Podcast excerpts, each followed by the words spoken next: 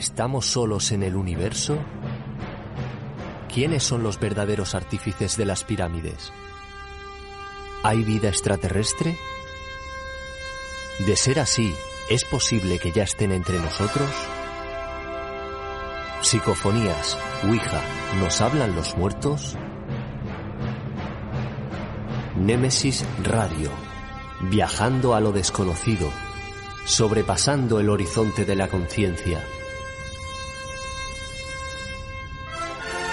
Programa dirigido y presentado por Antonio Pérez y José Antonio Martínez. Todos los jueves y domingos a las 9 de la noche en Radio Inter, región de Murcia.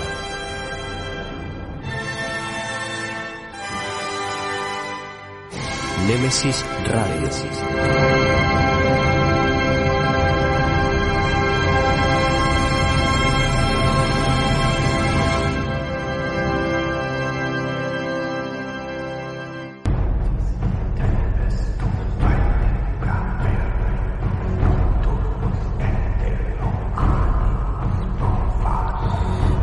Muy buenas noches y bienvenidos a Nemesis Radio. Llega el tiempo del misterio a Radio Intermurcia.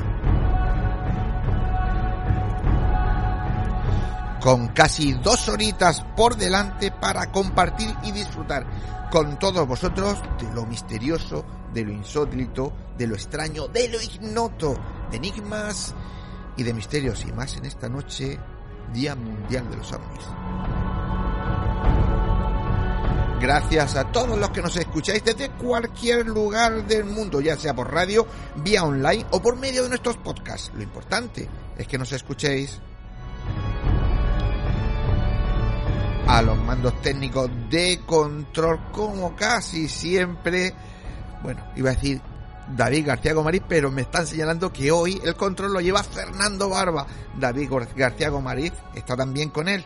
Y bueno, ya sabéis, ante los micrófonos, pues eh, José Antonio Martínez y quién nos habla, Antonio Pérez. José Antonio compañero, muy buenas noches. Buenas noches Antonio buenas noches a todos los oyentes de Nemesis Radio. Una semanita más, ya queda menos para terminar. Efectivamente, y es la... Hoy es nuestro santo, el día de la OVNI. De los ovnis, ¿no? De Paco y mío, nos dejaron aquí y aquí se han olvidado. el Día Mundial de los ovnis. Sí, sí. Vosotros fueron los que os dejaron en 1947 aquí. Ahí se los han olvidado y ha ido. Pues se estáis haciendo mayores aquí, ¿no? Bueno, No bueno. Bueno, pues también hay que decirle a nuestros oyentes, a nuestros amigos, a nuestros simpatizantes, que tenemos una cita el sábado 11 de julio en la Cresta del Gallo, en la quinta quedada de Nemesis Radio. Así es.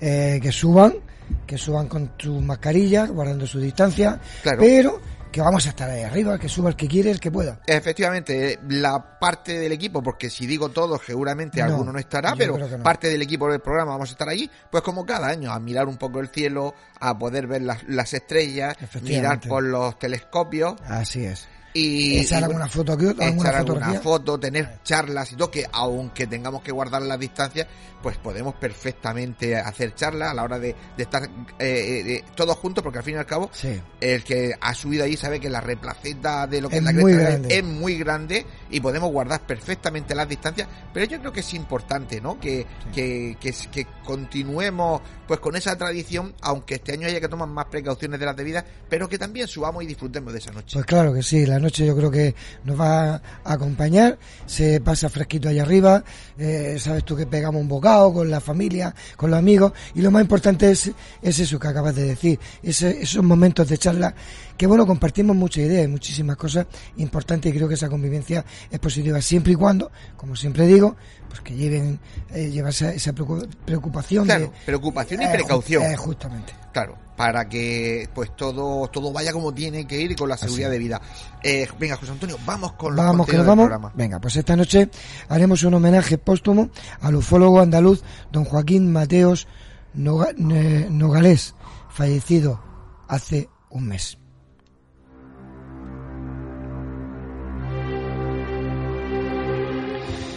Como hemos dicho antes, la noticia en MSI Radio, pues como semana tras semana, nuestro compañero Paco Torres nos pondrá al día de cómo está el mundo del misterio.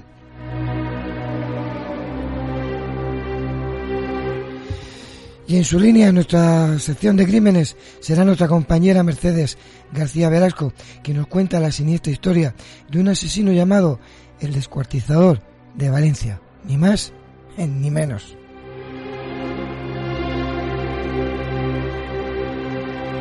Después tendremos a nuestra compañera Ana Teiser en la puerta oculta. Nos hablará de qué ocurre después de la muerte. ¿Podríamos convertirme o podría convertirme en un fantasma?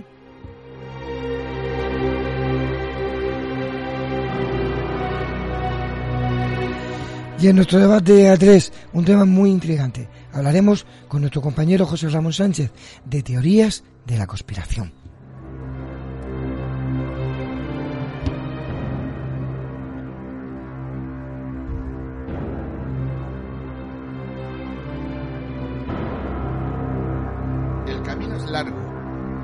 Y está a punto de comenzar con pinches de la noche.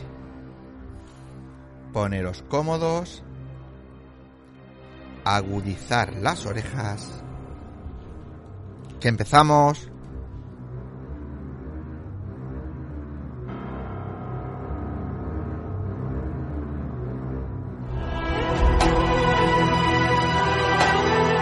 Están escuchando Némesis Radio con Antonio Pérez y José Antonio Martínez.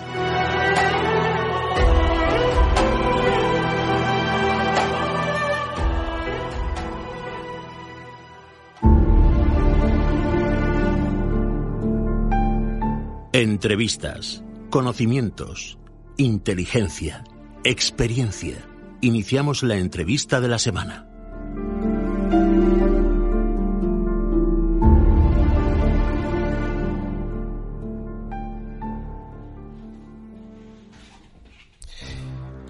Pues eh, como decíamos antes eh, cuando empezábamos el programa, estamos en el Día Mundial de, de los OVNIs, José Antonio. Y bueno, esta noche juntamos eh, dos cosas para mí muy importantes que parece, lo hemos dicho antes en el vídeo, Sí. ¿no? Que estamos eh, como alineando los, los planetas pues para que se diera esta fecha, porque desgraciadamente hoy se cumple precisamente un mes del fallecimiento de don Joaquín Mateos. Nogales, el ufólogo más conocido y reconocido de Andalucía y que ha estado en la brecha durante más de 50 años. Bueno, pues eh, como he dicho, mm, es el Día Mundial de los OVNIs. Tenemos eh, ese homenaje póstumo a don Joaquín Mateo Nogales y deciros que José Antonio y yo hablando durante la semana, viendo cómo íbamos a hacer este homenaje, pues eh, surgió la posibilidad de que hace 20 años eh, un servidor con dos compañeros, Miguel García y Tuti Guillén, en un programa que teníamos, ya lo he dicho, hace ya 20 años, pues hablamos con, con, pues con este hombre, ¿no? Con Joaquín Mateo Nogales y, lo que hemos querido es rescatar, rescatar eh, ese audio para que, para que lo escuchéis a don Joaquín en plena esencia, ya os digo, más de 50 años en la brecha y uno de los Sí. culpables de que muchos nos dediquemos eh, a este mundillo y a, vi- y a vigilar los cielos. Vamos a dejaros con esa entrevista, ¿vale, José Antonio? Sí es.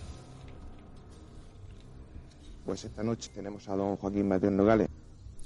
Eh, hay que decir que este señor pues es un gran investigador de campo de los que se han pateado a pie toda su región y parte de España. Es gran conocedor del fenómeno ovni y nos gustaría pues mm, hablar sobre un caso que tiene, bueno, hablaremos de diferentes casos, pero uno muy importante que a nosotros nos llamó mucho la atención cuando contactamos con él sobre algo que ocurrió en una finca cercana a donde él vive, donde pues a una serie de animales le sucedió unos fenómenos que para nosotros son, para nosotros y para lo que es la ciencia actual, eh, queda fuera de nuestro alcance. Don Joaquín, buenas noches. Buenas noches. Pues estábamos hablando un poco de la experiencia que usted tiene con los ovnis Sí. y pues no sé si nos habrá escuchado. ¿No ha escuchado algo de lo que hemos dicho? No, porque yo no aquí no capto bien vuestra emisora, ¿eh? Ah, ya me imagino ya. Bueno, pues ante todo, pues decir que usted es un ufólogo con una experiencia de más de 50 años, a lo mejor Sí. estamos exagerando un poco, pero por ahí por ahí andan los años, y que pues en su larga trayectoria usted ha visto cantidad de fenómenos paranormales Sí. y ha estudiado con diferentes ufólogos. Sí. Pues por ahí quisiéramos encauzar eh, la conversación. En principio nos gustaría que nos contara, a ser posible, lo del caso que sucedió cerca de su casa con, con un ganado, un, unos toros. Sí, bueno, eso fue el, aproximadamente, tengo aquí yo las notas, ¿sabes? Eh, eso fue en el año 60 y, uy, 71, un momentito, mm, ocurrió en la finca de la Calera, ¿estamos? En la finca perfectamente. Fue el 24 de noviembre de 1981 a las 21.45 horas. Esto fue un caso de los más importantes que ha habido porque han venido muchos ufólogos, incluso del extranjero, a, a conocer el fenómeno.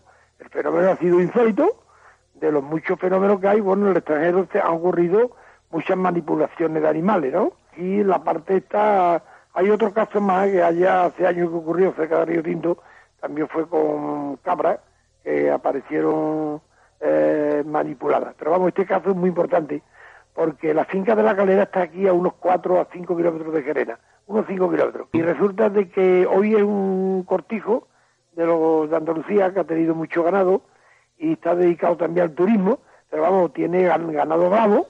En una de las piaras de ganado, pues estos objetos, objeto se presentó aproximadamente de forma insólita, vamos, mm, como es natural, y los, y los caseros del cortijo cuando vieron aquel aparato suspendido, que era de forma de un cubo invertido, ¿eh? De un cubo invertido, con una cantidad de luz enorme, que potente, de varios colores, entonces, claro, se situó encima de, de, un, de, una, de una cantidad de ganado que había allí concentrado en un cerrado, y esto, claro, vieron que se asustaron ellos y se metieron dentro de su casa y no salieron más.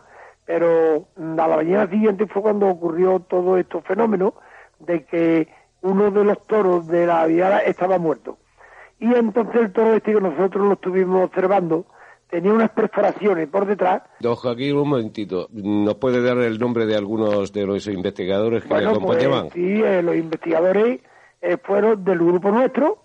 Se trata de un, un amigo que se llama Juan eh, Manuel Firpo Cabana, otro que se llama Pepe Doblado, de, que vive aquí en Sevilla, y después fue también el veterinario que analizó el animal, se llama Francisco Escribano, que hoy se dedica a la investigación sobre, vamos, y el análisis sobre toro. Entonces, claro, cuando estuvimos viendo el animal, pues vimos que lo que le había ocurrido había sido una cosa muy extraña, porque, claro, siempre se sospechaba que había sido entre pelea de toro, pero nada. En noviembre los toros no se pelean, se pelean cuando están en el celo, ¿no? Todo eso había que descartarlo. Y después no había desgarro eran unas perforaciones como si hubiera sido mm, producida por un trompo eléctrico en la carne, vamos a poner la palabra trompo eléctrico, porque Había, no había desgarro, y entonces parece que habían sacado algo de dentro y el animal estaba muerto. Este animal, pues claro, no se, se enterró, se enterró porque se aconsejó de que no lo hicieran no no, no, no, no fue de carne para el servicio comida porque era un peligro, de modo que estuviera irradiado, etcétera, etcétera. Entonces eh, se, se, enterró, pero después vino el caso más, más espectacular.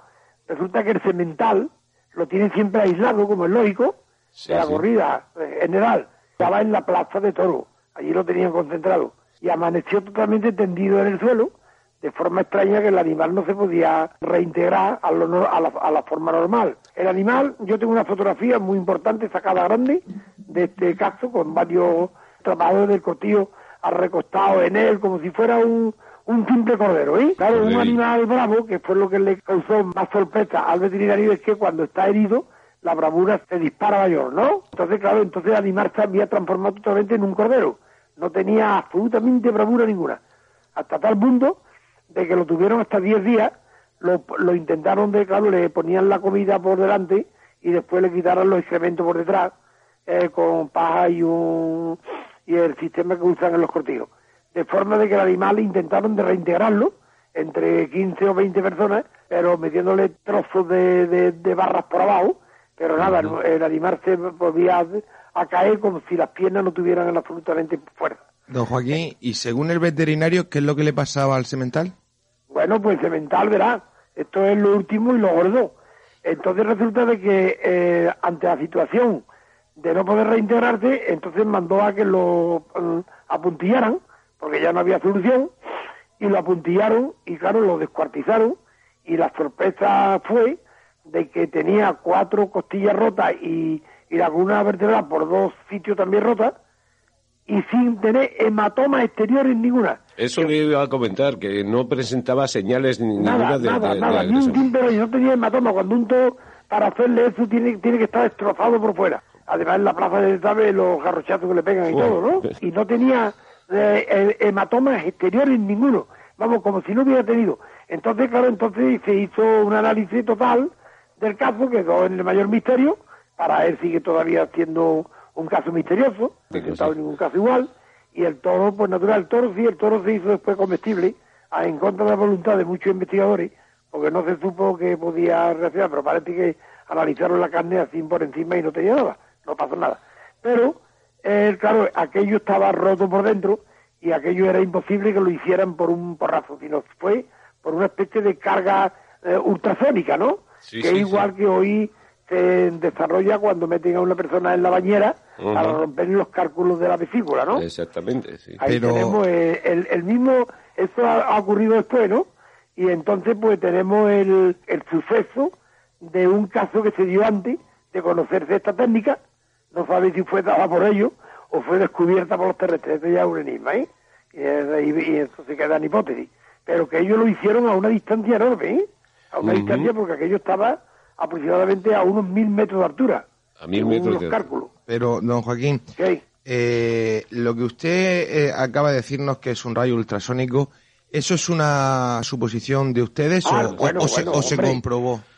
Sí, perfectamente, perfectamente. En realidad es una especie de todo esto, mm, esto que yo he hecho, el comentario este último ha sido expuesto por nosotros los investigadores como una hipótesis, ¿eh? Sí, sí, nada de confirmación. Aquí no se puede confirmar nada porque, porque, esto es una hipótesis a través de las descargas ultrasónicas, destruyen estos cálculos en la vesícula y no tocan a la carne, ¿estamos? Tocan solamente destruyen lo duro. Entonces, mm, nosotros, ¿sabes? Haciendo un análisis de lo que conocemos sobre la, cirugía eh, natural, eh, adelantada ahora en los nuevos eh, experimentos se están haciendo, pues claro, hemos calculado que fuese una cosa parecida, ¿no? Sí, sí, No quiere decir que fuese eso. Pero vamos, porque la descarga tuvo que ser espantosa cuando pudieron romperle la columna vertebral por dos sitios y cuatro costillas rotas a un toro, que era el cemental, le quitaron la bravura. Bueno, la bravura a lo mejor te le quitó al animal viéndose herido, ¿no? Pero que un animal herido, un cemental que era lo más grandioso que tenía la finca y lo más bravo que tenía, pues era algo insólito de que perdieran la, la bravura. Esto ha causado también una impresión y además está, está, expuesto en los informes que se hicieron. Y todos los investigadores que llegaron a conocer esta situación, pues se han quedado impresionados porque no tenía, vamos, no había un sentido de, de, que eso se pudiera realizar aquí con nada. Entonces, claro, esto, después de todas las investigaciones que se han hecho, pues no se ha podido sacar en conclusión nada más que los hechos que ocurrieron aquel día, aquella noche, eh, en la finca. Eh, don Joaquín, ¿no se volvió a repetir eh, en los días siguientes o al tiempo otro caso en esa misma finca? No, en la finca no, pero en los arrabales sí. aproximadamente a unos tres kilómetros hay una especie de cortijito, eh, bueno, le llama la frase curiosa del monte del borracho, ¿no? Porque hace un siglo y pico había uno que se mareaba, le pusieron el monte del borracho. Entonces resulta de que ahí había dos ancianos que están hoy aquí cerca de mi casa por casualidad, en unas tres casas más arriba que la mía, resulta de que ellos vieron y sintieron un temblor, estaban sentados, y sintieron un temblor como un terremoto, y entonces se alarmaron y salieron a la puerta, y vieron el mismo gesto ese que iba pasando aproximadamente a una altura aproximadamente de unos mil o dos mil metros por encima de ellos. Entonces ellos le llamaban el, el aparador, una palabra que se usa aquí a un mueble de, de la casa. Pero se, antiguo, el Joaquín, le llaman ellos. Y vieron este objeto y se produjo como un efecto de terremoto, de temblor de tierra. Don Joaquín, eh, quería preguntarle, ¿se pudo comprobar que era el mismo aparato de, del, día anterior? sí, porque ellos aproximadamente en que lo escribieron de momento de forma distinta, pero después parece que era el mismo, que era el famoso cubo invertido. El cubo el mismo aparato. Esto se desarrolló a los tres días de ocurrir este fenómeno. Ajá, es decir, que ese aparato estaba por ahí, ¿no? Sí. Cerca, y volvió otra vez, pero no, después ya no en la finca no hizo nada, ¿no? En la finca no se... A no, mí- no hubo ninguna información de que en la finca llevara a cabo ninguna operación como la anterior. Sí, sí. Em, Esto fue lo que ocurrió nada más. Después aquí en esta zona han ocurrido algunos casos curiosos de una, unos alambres... Don Joaquín, ¿Qué? Don Joaquín, antes de continuar hay una duda que me ha quedado a mí cuando usted ha empezado a exponer el, eh, este, este fenómeno. Ha dicho que antes que al semental a otro toro Sí, le hicieron unos orificios por detrás. ¿Por detrás qué es? perfectamente, en el muslo izquierdo. en- ¿Dónde? ¿En el muslo izquierdo? en el mulo izquierdo. En el mulo izquierdo mm, de- del- toro, la parte trasera, la pata trasera, pues tenía unas perforaciones a unos cuatro dedos una de otra, aproximadamente unos 10 centímetros, ¿no? Sí. De una de otra, pero bien hecha. Una perforación como si hubieran hecho con una especie de, como un taladro eléctrico o un espetón ardiendo, ¿no? Que no hay de jarro, que no había de jarro. Sino solamente una perforación muy perfectamente hecha.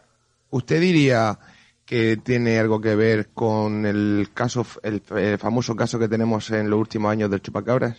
Bueno, mm, mm, bueno, no me... sé que no el me- chupacabra no- normalmente suele ser en el cuello, pero al decir usted las perforaciones tan exactas, Sí, eh, me imagino que usted habrá investigado tanto casos del chupacabras como este. Claro. ¿Hay alguna similitud? sí, bueno, hay una similitud en el caso de ahí de La Mancha. Yo no sé si ustedes tienen conocimiento de que aparecieron en una en un pueblecito unas 216 Sí, sí, ovejas sí, sí, sí. muertas Sí, sí. con, la- con unas perforaciones muy perfectas en la, vía- en la, en la vena aorta, sacada con una perfección enorme. Y eran similares a las, Eran- a- a eran muy las que similares. presentaba el toro. A ver, esa información que la tengo yo grabada, pues resulta de que dio la coincidencia de que yo estaba hablando con un matarife de o cordero y se trata de cuatro bidores de 200 litros de sangre, lo que desaparecieron Oh, en esas qué 200 horror. ovejas ahí, entre 3 y 5 litros. Eso fue hecho de una forma rápida porque este señor, creo yo que visitaba de cuando en cuando, de madrugada le daba una vuelta al ganado para evitar robos y otras cosas, ¿no? Y de los lobos, claro, les quisieron echar como siempre, ¿no? A los Claro, lógicos. eh, echarle la culpa a los y lobos, hace 30 años que no había lobo, ¿eh? Entonces, claro, ya había un chupacabra que puede ser un animal biológico distinto formado por ellos, o bien por una, por una forma de, o formado en laboratorio, Manipulación genética. la de manipulación genética, bien hecho por nosotros, o bien puesto aquí por ellos. Eso es un enigma, ¿no? Pero vamos, que se ha visto ya en Puerto Rico, en muchos sitios, y parece que ha sido obra de una cosa parecida. Pero a pesar de todo, ojo, ¿eh? el chupacabra, a pesar de todo, que no puede hacer uso de, de, de 800 litros de sangre, ¿eh? No, ni- ni- por supuesto esto que es no. imposible, ¿eh? Pero eh, es imposible, Claro, sea, sea el tiene tamaño que sea. uno- uno- uno- unos 100 chupacabras. Claro. eso es imposible. Mm. Esto, esto ha sido algo tremendo. Nosotros tenemos informes tremendos de cosas tremendas que ocurren. Lo que pasa es que muchas de ellas no se pueden revelar porque los testigos se niegan a que se haga público. Sí, seguro, nombre, ¿no? seguro, seguro. los prejuicios sociales. Pero hay cosas gordísimas, ¿eh? Yo creo que estamos ahora mismo en una situación de espera de que un día tratemos por todos los medios de que los gobiernos traten de hacer algo para que esto se sepa por la humanidad. Eh, Eso- porque esto no se puede tener tapado al mundo, eso. Yo creo que es una especie de cobardía y de soberbia ahí. Usted sabe que los militares han hecho ya los informes que han publicado, no, no lo han hecho todo, pero han desclasificado unos ciento y pico, ¿no? Sí, de, de- de los, de los múltiples que habrán. De los múltiples, de otros no lo han querido Bueno. desclasificar porque es materia reservada y confidencial. Don Joaquín, y desclasificar entre comillas, puesto que han desclasificado lo que ellos han querido. lo que ellos han querido Lo y que ellos han además querido, perfectamente, muy light, perfectamente. muy light. Bueno, pues nos gustaría que nos siguiera usted contando casos que le hayan pasado y que usted mismo haya podido investigar con más inve- con más compañeros. en Bueno, yo tengo aquí un caso también muy curioso, en que esto no es, bueno, te- aquí tengo un montón de casos, un montón de casos, aquí hay un caso de Gerena, que se metió un- una especie de, como si fuera un melón dentro de una habitación, Había una abuela y un nieto acostados en camas distintas, y entonces entró por una ventana que tenía la persiana ah, levantada para arriba, y este aparatito se metió dentro de la habitación y parece que estaba observando a estas personas que estaban durmiendo. Entonces, pues, cuando despertó ella, la abuela, se reincorporó en la cama, y entonces aquel objeto parecía que como si fuese una cámara mm, de televisión a distancia como la que nosotros podemos meter en un sitio, ¿no? Entonces aquel objeto se salió otra vez por la ventana, y esta señora se levantó con mucho miedo para cerrar la ventana, y cuando llegó a la ventana vio un objeto que le llaman aquí una, una finca, que ahora se trata de una, una vivienda para ancianos, y estaba encima, que medía unos 30 metros con una bola que tenía abajo reluciente. El objeto circular donde había salido el, el, famoso melón, como ella le llamaba. Sí. Y resulta de que, bueno, como eso ha habido un montón de casos, uno también ha habido, aquí ha habido un caso muy gordo. Aquí se presentó un ser, eh, un hombre, un señor eh, un poco alto, vestido de blanco, y se presentó aquí en el cuartel de la Guardia Civil de Serena, diciendo de que era, ah, porque le preguntó el comandante de puesto, que qué es lo que quería, que si venía a informarse de algo era extranjero, le dice, no, no, yo soy extraterrestre. Claro, eso causó un poco de, ¿cómo digo?, de broma, ¿no? Para ellos, ¿no? Digo, este da un chalado mismo que hay por ahí. Digo, bueno, pues vaya usted a visitar el pueblo a usted lo que quiera. Y por lo que veo se transformaba en energía, porque a cinco kilómetros de distancia tardó unos tres o cuatro segundos en llegar. Uf hasta tal punto que telefonearon inmediatamente a la sala de armas diciendo que había un señor preguntando cosas extrañas allí, y el guarda de allí, que era un señor de la monastera real de aquí, de la provincia de Huelva, y se asustó. Entonces llamó al cuartel, el cuartel salió con un Land Rover repente para allá, y cuando llegó allí se lo encontró otra vez a este señor en la puerta, y le dijo que, hombre, que no se asustara a nadie, que no molestara a nadie. No, que usted, yo no, yo que estoy preguntando aquí en esta granja, que me ha dicho, señor, esto es una granja, ¿qué es lo que está aquí? Que yo desconozco esto. Entonces le dijo el comandante de puesto que se fuera, que se fuera donde tuviera que ir no asustara al personal aquel que estaban allí, había los niños y su señora. Y resulta que este señor se fue como para la población de Analcoya donde hay unas minas. Ustedes habrán escuchado sí, sí, sí, las minas de. La contaminación del Guadiamar, etcétera, etcétera. Todo este problema. Y resulta que cuando iba ya a un kilómetro cerca de distancia, estos, estos señores se movieron para Gerena y cuando llegaron a la puerta del cuartel se encontraron allí a este señor otra vez. Por lo que veo había... Y entonces, oye, pero usted no iba para a la población donde hay yacimientos auríferos. No, pero he cambiado de opinión y me he venido para acá para irme para la ciudad, como si fuera para Sevilla. Entonces, claro, comunicó a la comandancia lo que le había ocurrido, porque ya se extrañó de que aquello había sido muy extraño, y le dijeron que lo detuvieran inmediatamente. Pero salieron a buscarlo y ya había desaparecido por completo. Don Joaquín, la noticia que yo tengo del caso que usted está contando ese señor era muy alto, pero la apariencia no era exactamente humana, no era un pelín raro, ¿no? Que ya a simple vista, a simple vista ya era diferente. era la siguiente, pelo tenía muy poco, en la ceja no tenía nada, ¿eh? En la ceja no tenía nada. Sí, con mucha educación, en un español así un poquito tirando extranjero, ¿no? Pero vamos, que se expresó bien. Y resulta de que, mira por dónde, pues eso, claro, eso se ha quedado también que no se le quiere dar curso, ¿sabes? se le quiere dar curso porque hay unos pocos de testigos y se han tenido que callar porque íbamos a hacer un informe del tema en que yo todo lo que ocurrió lo tengo ya todo en mi poder. Eso, pero claro, como es un asunto que toca el tema militar también, pues no quiere que salga a la luz pública. Pero eso ha sido un caso gordísimo. Sí, sí. Muy claro. Además lo conocemos y por gente de, del sur de España que también nos lo ha contado y nos lo ha relatado. Sí, sí, sí alguno más que de verdad le haya causado a usted impacto? Porque imagino que tendrá muchos en su vasta experiencia, pero hay algunos más fuertes que otros y que y que a uno por lo que sea se le quedan grabados, ¿no? Sí, sí, bueno, tenemos un número de 200 informes, ¿no? 200 de todo esto de personas que han...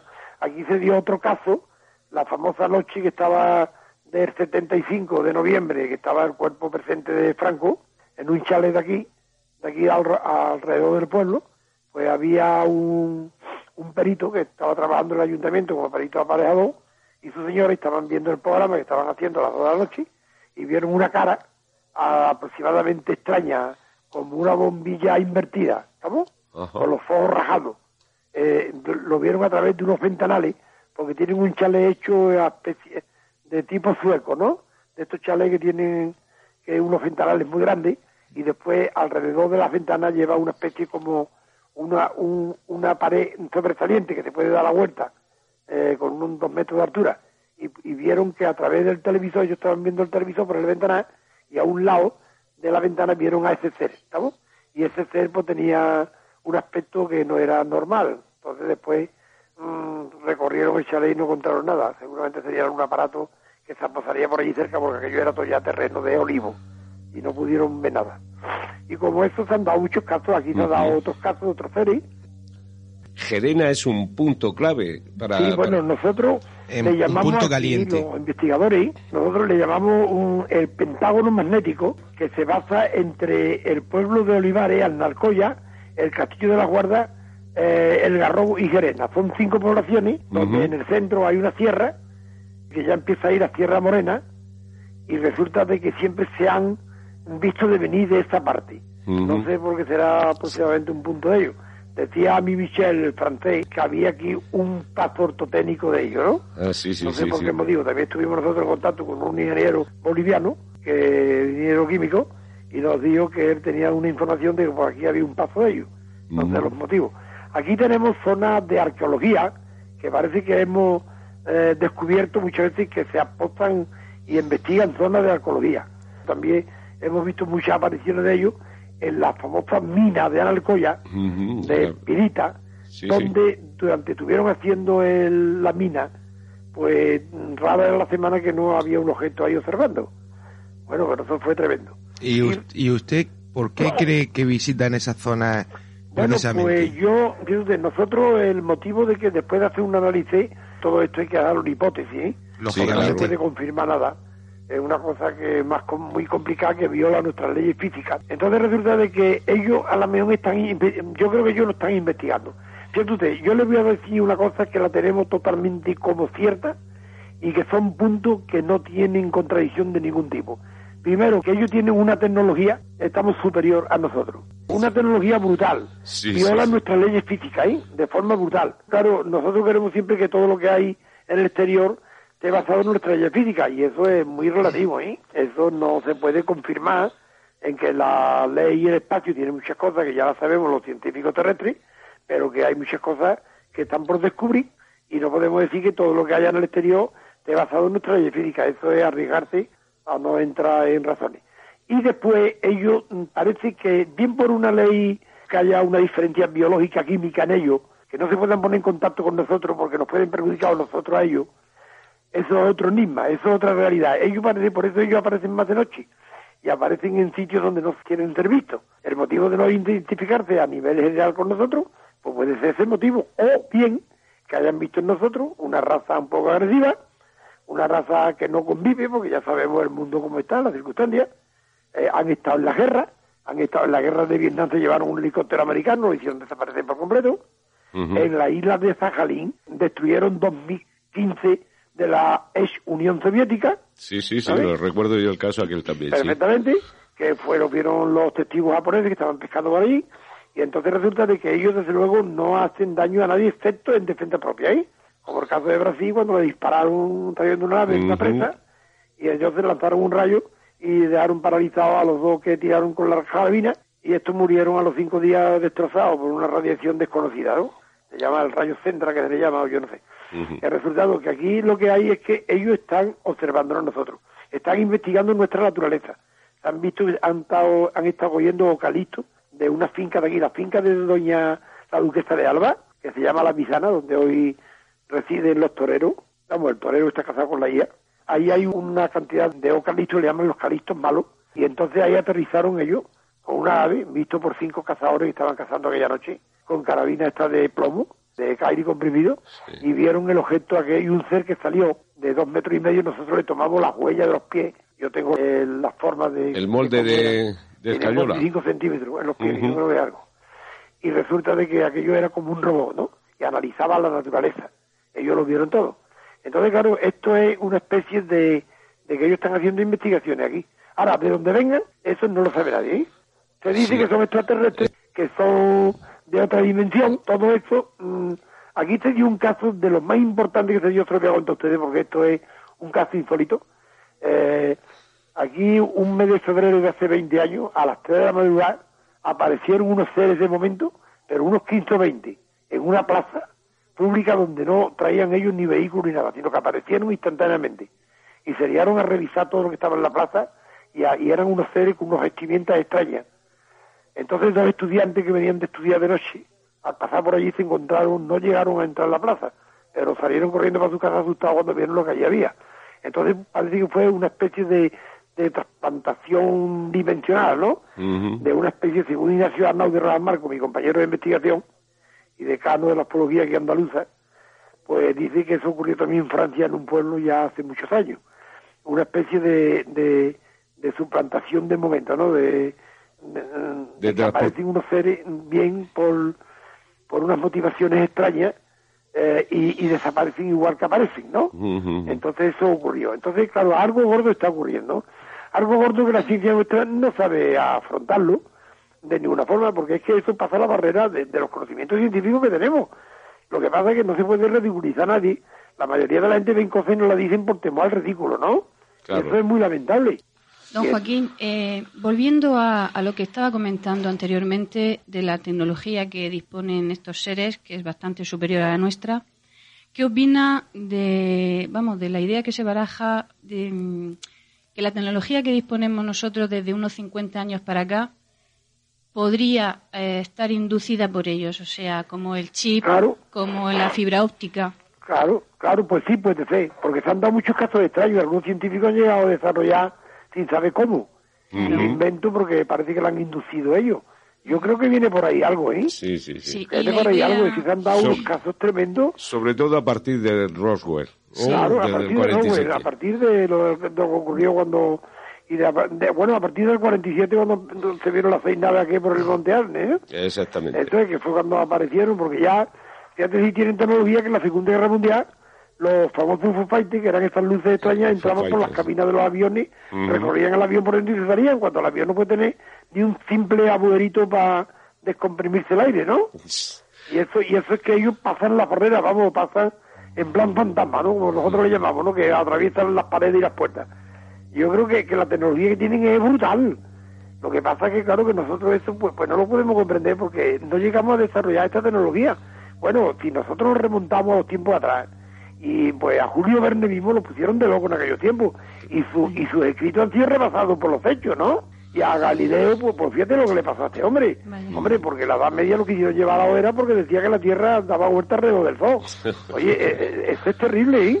y, este, y, ellos se adelantaron ya al, futuro fueron seres que se levantaron que se quién sabe si ellos pueden tener hasta la máquina del tiempo que la pues pueden tener ¿eh? si algo, si algo que está claro es que eh, cada época tiene una ciencia, nosotros tenemos una ciencia ahora que lógicamente dentro de 500 años pues explicará muchas cosas que para hoy nosotros es inexplicable.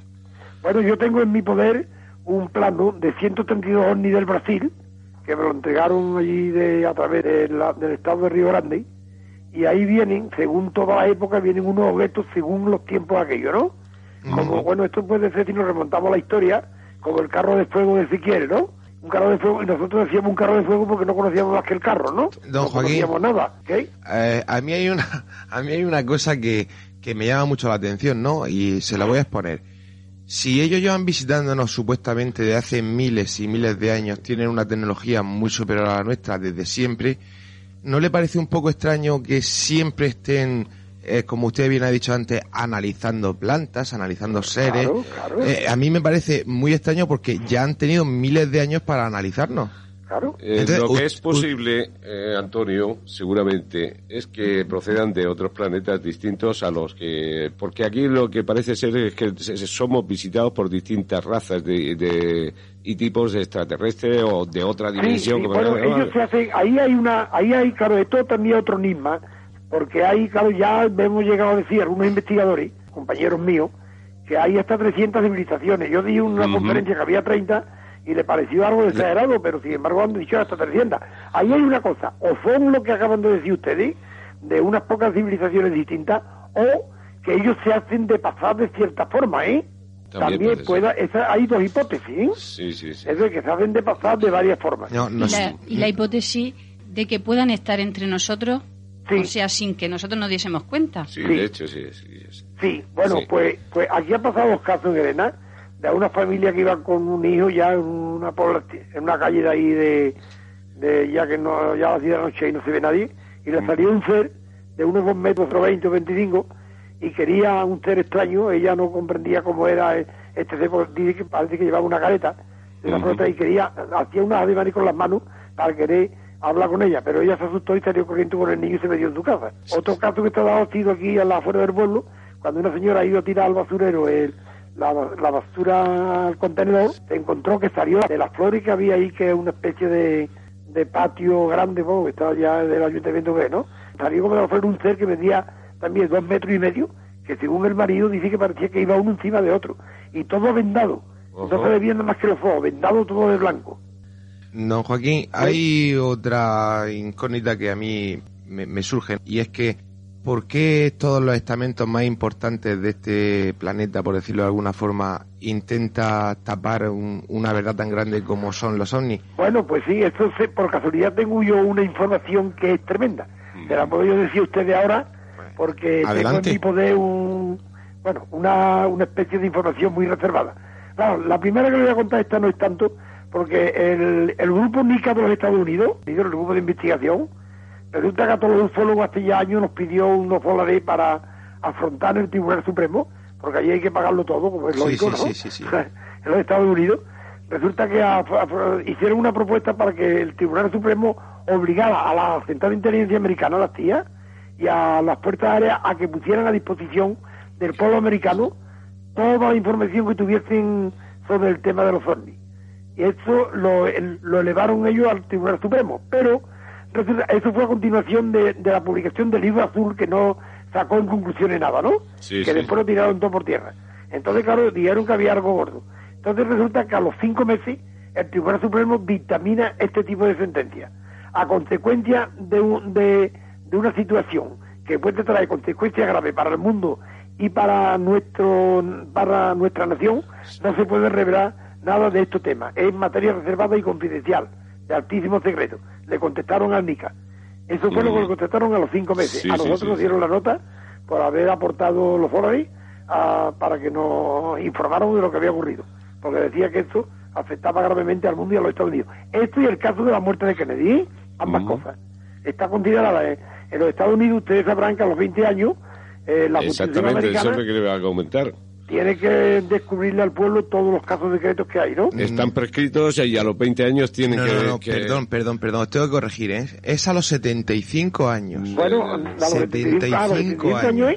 Sí, sí, Bueno, no sé, no sé, 75 no años. seguro, puede ser... Sí, porque precisamente es información que yo he estado escu- eh, leyendo estos días y es a los 75 Ah, años. 75 años, ¿no? Sí.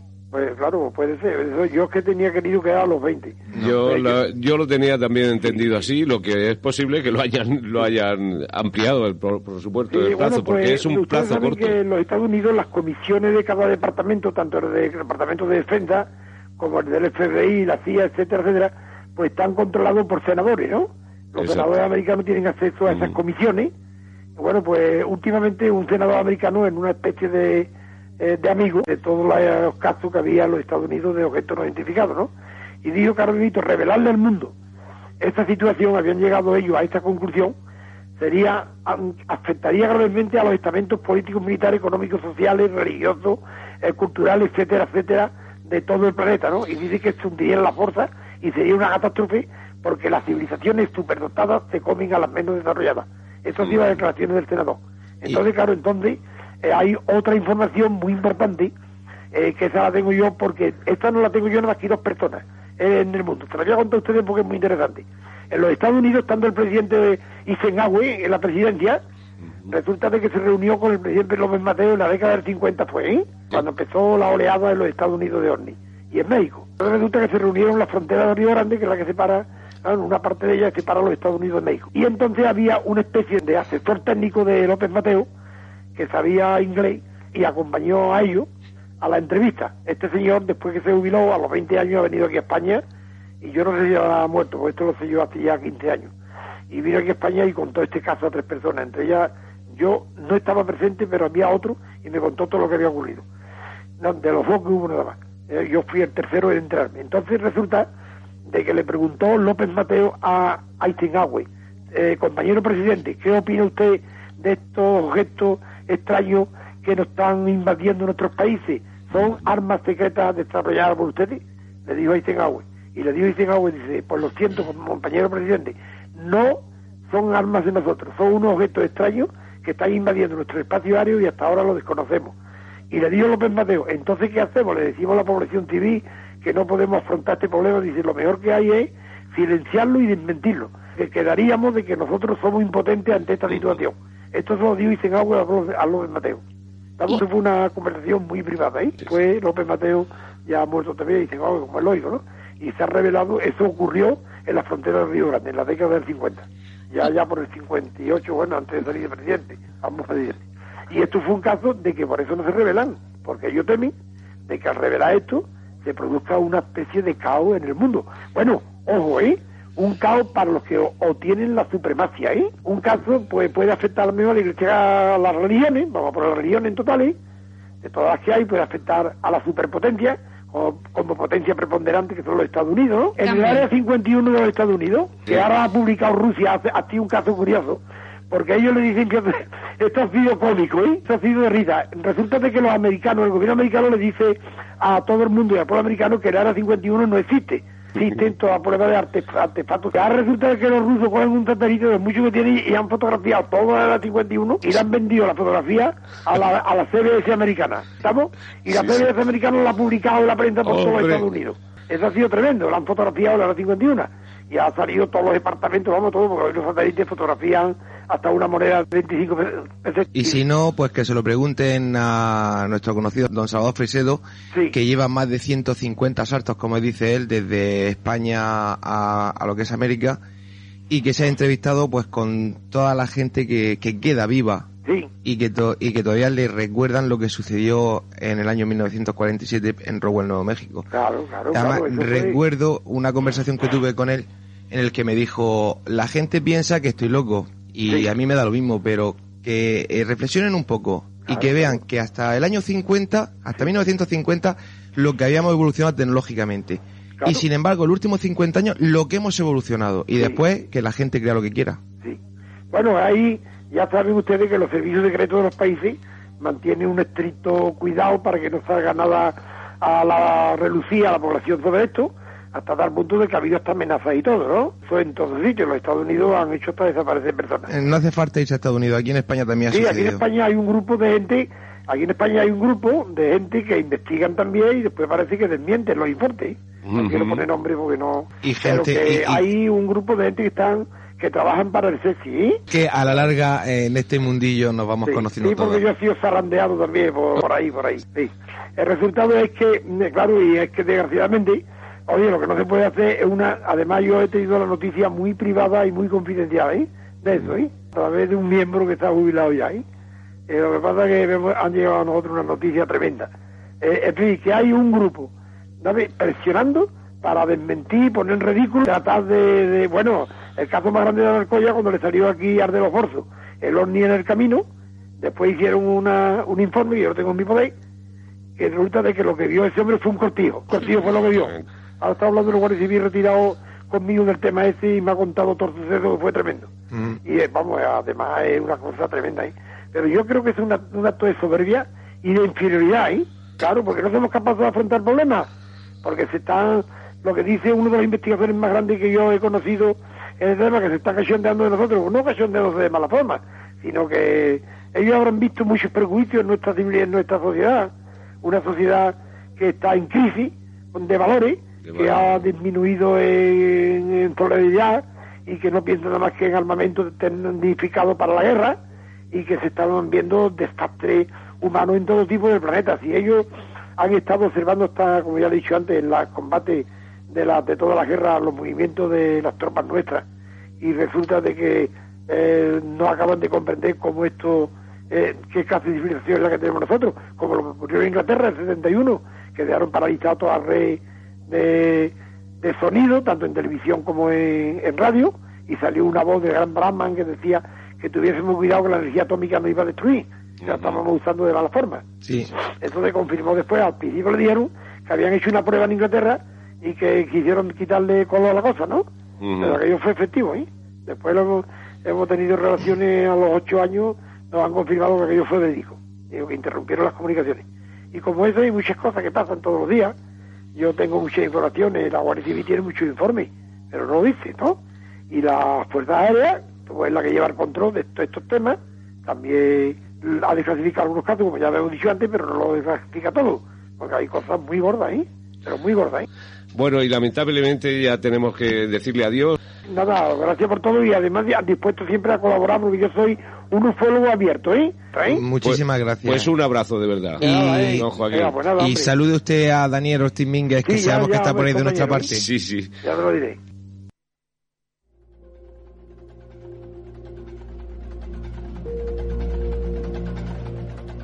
Si quieres realizarnos una pregunta, cualquier duda o aclaración, toma nota de nuestro WhatsApp 643 08 37 23. Nemesis Radio, tu programa de misterio.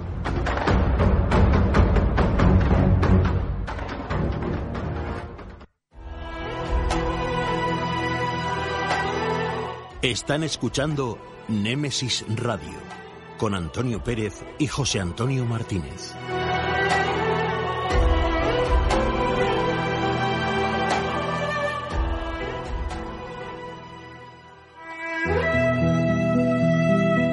Las noticias de Némesis Radio.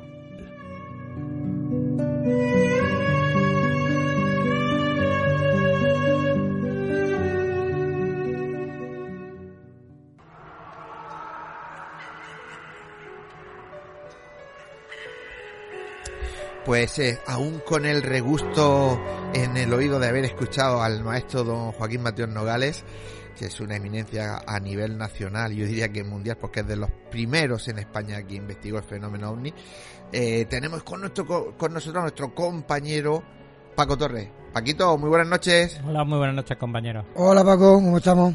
Bien. Bueno, es, es el Día Mundial de los OVNIs. Pues sí, efectivamente, y lo vamos a celebrar de alguna manera. Si empiezo a oírme, yo no sé si me está ¿Te escuchas sí, o no? sí. Yo te escucho perfectamente. O sea, está saliendo bien, Paco. Perfecto. Y bueno, pues eh, teníamos aquí un bueno, más que una noticia, lo que me que me gusta me gusta hacer es recomendar un artículo. Ajá. Eh, firmado por eh, mm, Alberto Piernas Medina en la publicación, una publicación digital que se llama traveler.es. Muy interesante, donde nos, em, nos recuerda el acontecimiento más, más, quizás de los más importantes de la ufología española, el 11 de noviembre de 1979, el famoso vuelo JK297 de la compañía TAE, que se encontró con el famoso ovni que más tarde siguió Fernando Cámara. Y, El, ta- y ta- eh, estamos hablando de incidente Manises. Del Manises, caso- incidente caso Manises, Manises, caso sí, Manises El incidente Manises. y donde nos recuerda también este artículo interesantísimo que se trata de una zona llamada como el Triángulo del Silencio, formado en sus extremos por el Peñón de Ifac en Calpe, Alicante, la costa de Soller al sur de Mallorca y especialmente el islote de Esvedra en Ibiza. Ajá. Interesante de comentar para que nuestros amigos tengan algo de lectura estos días. Muy Eso bien. está muy bien, perfecto. Una más, venga, vamos. Bueno, pues vamos con ella. Misterio resuelto. Vamos a ver Vamos qué a resuelto. Pues todos hemos escuchado en alguna ocasión que la Luna pues es anormal, es anómala, no se sabe el origen exacto, si se desprendió de la Tierra tras Teia, el, el- planeta Teia, que era como Marte más o menos chocó con la Tierra y se desprendió una masa más pequeña que llamamos Luna hoy en día. Pero parece ser que sí, y cuando nos han contado en alguna ocasión que no es normal que una cara sea más densa que la otra, parece ser que hay respuesta científica a ello. Y es que por la otra cara, por la cara que nos, ocul- eh, nos oculta, tiene un curioso mineral, está geoquímicamente formada por un extraño material llamado Procellarum crypterran. El misterioso crypt se trata de una especie que es menos densa, por este lado tiene componentes más densos, rocas e ígneas que en su día formaron las famosas llanuras, esos mares que llamábamos, o antiguamente los antiguos le llamaban mar porque creían que serían océanos de agua líquida pero está, está compuesta totalmente por otros elementos como potasio y otros elementos radiactivos que generan calor por la otra, por la otra cara. O sea que esto es un avance importante para entender un poco la geofísica de la Luna y saber que, que no es tan extraña como en un momento pensábamos, si acaso eh, por el polo sur de la cara oculta ese pedazo de enorme de hierro fundido ahí cerca del manto que todavía no se sabe cómo llegó hasta allí, si fue algún impacto de algún meteorito, asteroide o... sé. Pero, lo, lo cierto y verdad es que llevamos hablando de la luna desde que el hombre la observó por primera vez y sigue siendo un misterio. La verdad pues que sí. Cada vez dicen una cosa, luego se desmienten, luego van a decir otra, luego tal, luego cual. Hombre, es que no, tampoco vamos con, con- Claro. como que va al bar de al lado. Pero bueno, lo que había que hacer, si se subieron el 69 y se subieron varias veces, ya es para que estuviésemos allí, yo creo que hasta estaciones espaciales y que la gente pues se moviera por ahí, pero en fin, no sé, no sé Sí, por qué. ahí vamos a mandar algunos. Sí. Paco, vamos con otra. Y vamos con récords astronómicos del universo que se han producido estos días porque esto ya es de vértigo. Eh, en primer lugar, un objeto desconocido para la ciencia se fusiona con un agujero negro. Sabemos que el agujero negro, por una estrella cuando muere puede formar un agujero negro o por otra parte puede formar una estrella de neutrones. En este caso no se explica qué es lo que hay entre una estrella de neutrones en un sistema binario, eh, una estrella de neutrones, una estrella ya muerta, muy densa, súper densa, que está siendo, si tiene un agujero negro cercano, pues estaría siendo absorbido por ese agujero negro, pero en este caso hay un objeto extraño que no se explica. Para que el oyente se hagan idea de la extrañeza, de la rareza, es que si una estrella de neutrones, una cucharadita esta de helado, pesa millones de toneladas, ese cacharro, objeto raro que es mucho más masivo, ¿qué demonios pesará? O sea, se trata de récord olímpico, récord total Guinness en la historia de la astronomía. ¿Qué pesará ese demonio que no, ni es terminado de absorber por el agujero negro, ni tampoco la estrella de neutrones lo arrastra? Pero de momento no lo tenemos muy cerca como para poder analizarlo. Veamos con una más, Paco. Otra más muy rápida. Eh, bueno, pues hallado un misterioso barco en México, en aguas de México del Caribe, un buque inglés que naufragó. No ha aparecido registro, ni circunstancia, ni, ni, ni rol de navegación, ni nada que ni documento que, que atestigue cuál era el destino y por qué motivo se estrelló en aquellas zonas de los arrecifes. En fin, siempre hay algo. Y también decir que hace ya una fecha, no hace poquito tiempo que se ha encontrado también al Nevada, que es un acorazado norteamericano de la Segunda Guerra Mundial que cabe destacar que se le conoció como, como prácticamente el insumergible porque sobrevivió a Pearl Harbor, sobrevivió, estuvo en Normandía, fue alcanzado por varios kamikazes en el Pacífico y bueno, finalmente los norteamericanos lo hundieron con una explosión de una bomba atómica. O sea que ahí queda eso. La, buena construcción antigua que hoy en día ya no se ve. Con eso lo Con eso termina esta zona. Pues como siempre, Paco, magnífico trabajo. Un placer tenerte con nosotros. Y bueno, compañero, estamos a dos programas de terminar. Bueno, así que sigue te vamos a pedir un pequeño esfuerzo hasta terminar los dos programas que nos quedan. con mucho gusto. Venga, hasta luego. Adiós.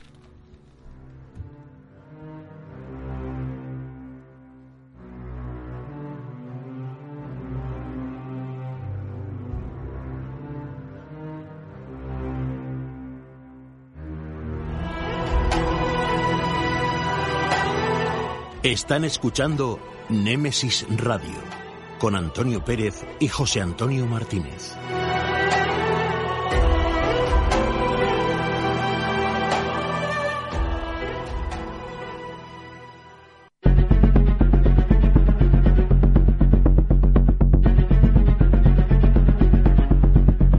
Hablemos de crímenes en Némesis Radio.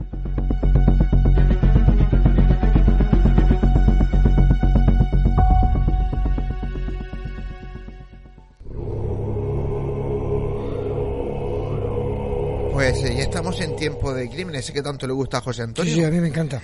Mercedes García Velasco, compañera, muy buenas noches. Espera, espera, que no te oigo. A ver, a ver dime. Ahora, ahora sí, ¿me oí mejor? Mm, te, te oigo muy flojo. Muy flojito. Sí. Espera, espera, espera, espera, espera, espera, que somos nosotros. A ver, a ver ahora. A ver ahora. A ver ahora, ¿se oye mejor? Perfecto, ahora te escuchamos. Ahora sí. Decía Mercedes que mm, entramos en la sección que tanto le gusta a José Antonio y a algunos de nuestros oyentes, que oye, que está, estás haciendo mella, ¿eh? Ya, hay oyentes que dicen, madre mía, con, con Mercedes y los casos que nos trae de José Antonio, claro, como yo. Claro. Esta noche, bueno, en tu línea, el descuartizador de Valencia. Ay, fuerte, fuerte. Sí, señor, sí, sí, porque esto va de maletas. Pues, vamos con él. Vamos sí, con él. claro. La semana pasada hablábamos del asesino de la maleta. Claro. Hoy hablaremos de otro asesino que también utilizó la maleta como modus operandi. Claro. Est- Estamos escuch- eh, lo- eh, expectantes para, Sí, para que nos cuentes.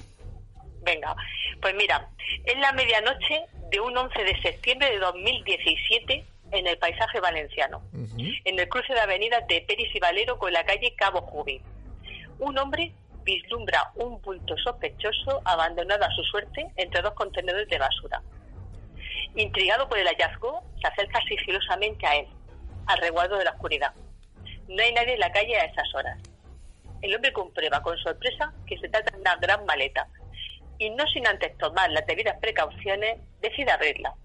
Y sus sospechas son totalmente fundadas por el horror que se encuentra ante sus ojos, porque dentro de esa maleta, dentro también de una bolsa de plástico, sale un torso humano horrible y salvajemente mutilado, sin extremidades ni cabeza. Se trata del torso desnudo de un hombre que presenta varias cuchilladas profundas de arma blanca, acompañado de varias prendas de ropa femenina. Sorprende que quien hace el macabro descubrimiento es nada más y nada menos que un inspector de policía que sospecha desde hace tiempo de las maniobras de un hombre sueco que vive a escasos 300 metros de allí y que afirma ser un conocido escritor en su país de novelas negras. Esa sería la escena de, del crimen. Pierre Danilo Larancuent, de 36 años, era un ciudadano sueco que había nacido en Gotemburgo, de ascendencia argentina, y que, bueno, pues se había marchado a vivir a España, al valenciano barrio de Rusafa, porque había estado 14 años eh, cumpliendo condena en su país, en la cárcel, por tráfico de drogas, por narcotráfico, en el 2004, y bueno, él pensó que para cambiar de vida o porque le gustaba nuestro clima o bien porque hablaba en un perfecto castellano, sin dificultades, eh, pues bueno, eligió el otro país como su nueva residencia. El hombre, pues eh, del que yo diría que supo aprovechar muy bien su tiempo entre rejas, esos 14 años, eh, los aprovechó para estudiar y obtener una titulación de historia y otra en sociología y sobre todo para convertirse en su gran pasión, ser un escritor de novela negra, con dos publicaciones, dos títulos. Eh, Hombre sin piedad, que narra las experiencias de un recluso en la cárcel de Suecia donde los derechos humanos no son respetados, y con la muerte como sombra, donde su protagonista, Jessica Fox, logra escapar de un asesino en serie. Y además, la protagonista recibe el amparo de una organización criminal dirigida por su padrastro, porque, bueno, la policía no la protege como es debido algo muy curioso. No pierde el tiempo, como digo, eh, sacándose esa titulación y escribiendo novelas, porque además también es muy prolífico, redacta artículos de carácter criminalístico para varias revistas de esta temática. Como apoyo e inspiración a tan oscura y narrativa carrera, contó con la ayuda de otro recurso, otro convicto, compañero de celda, un tal Richard A.R. Nilsson, condenado a cadena perpetua en su país por el asesinato de tres personas, y entre los dos, pues bueno, hicieron esta amalgama de historias que sacaron, pues eso, en la editorial. Pues este trabajo narrativo tan sinistro eh, fue objeto de numerosas entrevistas, o sea que él nunca ocultó que había estado en prisión y además defendió esa estancia allí como parte fundamental de su vida, para llegar hasta donde había llegado. En fin, un hombre eh, de tendencias homosexuales, desaliñado, era un hombre de mirada como Ida, que aquella fatídica noche de autos contactó a través de una página de citas con un conocido y elegante eh, peluquero de la zona llamada Alberto Ferrer, de 42 años. Este chico valenciano había pasado la noche en un bar, como otros tantos jóvenes, con la finalidad de, bueno, de poder tener una relación sexual. Una relación que nadie conocía hasta el momento. Parece ser que ni amigos ni familiares tenían noticia de que estas dos personas eh, pudieran tener esa clase de relaciones. ¿no? Pero bueno, parece ser que durante la relación de carácter sexual la cosa pues no salió bien y en la trifulca eh, Danilo le aceptó una cuchillada en el corazón estando en la cama, al igual que el protagonista de su novela, quizás como su propio alter ego escondido, y descuartició su cuerpo en la bañera se, deshizo de las extremidades, posiblemente en la plaza, en la planta de tratamiento de residuos de Manises, y metió el tronco de su víctima en una maleta, abandonándolo, abandonándolo a plena del día en la calle entre dos contenedores. Y lo curioso es que, al ser a plena del día, fue a la vista de todos los vecinos y transeúntes que nadie sospechaba el horror que había en su interior. Todo esto es una conjetura, una suposición, porque tanto asesinos como víctimas, como veremos después, están todos muertos. Pero la policía siguiéndole los pasos, ya que sospechaban de él y llevaban un tiempo interrogando a varios propietarios de comercios de la zona. Y bueno, para ver eh, todo eso, porque ya el hombre era muy extraño, ¿no? Y como ya había ocurrido el descuartizamiento del peluquero, algo había ahí extraño en esta persona, ¿no? Así que un subinspector llamado Black Game Ortiz de la Brigada de Homicidio junto a su compañero hicieron un barrido, fueron patrullando la zona y desde el coche patrulla vieron un reguero, un gotero de sangre por las aceras que conducía directamente hasta la casa del asesino. Claro, este reguero había sido dejado al arrastrar la maleta desde su casa hasta los contenedores. Así que ambos policías subieron a la vivienda y se encontraron con que el asesino en ese momento bajaba por las escaleras cargado con dos bolsas, una de ropa limpia y otra con la documentación del chico asesinado, Alberto el peluquero. Lo pillaron. Sí, observando ambos lo nervioso que estaba, porque claro, habían pillado infraganti, claro, le solicitaron inmediatamente la documentación personal. Pero ahora viene lo gordo. Danilo, el asesino, en vez de sacar los papeles, lo que sacó fue un gran cuchillo y se lanzó de inmediato con todo el peso, porque era un tipo además muy alto y muy corpulento, que hacía artes marciales de todo tipo, se tiró encima del subinspector Game y lo apuñaló mortalmente en el corazón, como en sus novelas. Bueno, aún así, aún así, el subinspector, herido de muerte, consiguió apartarse de su asesino, consiguió quitarse, momento en el que la gente que iba de compañero, sabes que siempre van dos, aprovechó para disparar contra el asesino acribillándolo hasta la muerte. Los sanitarios no lograron reanimar al policía, que bueno, estaba herido, estaba muy mal, y falleció allí mismo eh, en la escalera. Y el, el asesino, Pierre Danilo, murió en el acto, claro, por los disparos, o sea, murieron los dos. Con ello, este hombre se quitó la vida eh, de un agente que era excepcional. Este, subinspector era un atleta, era un hombre que hacía muchísima gimnasia, un experto de investigación criminal, tenía 80 felicitaciones y condecoraciones a su espalda, a sus 51 años, formaba parte de los GEO de la policía, un hombre especializado en operaciones de alto riesgo que ahora prestaba servicio en la Brigada de Homicidios de la Policía Nacional.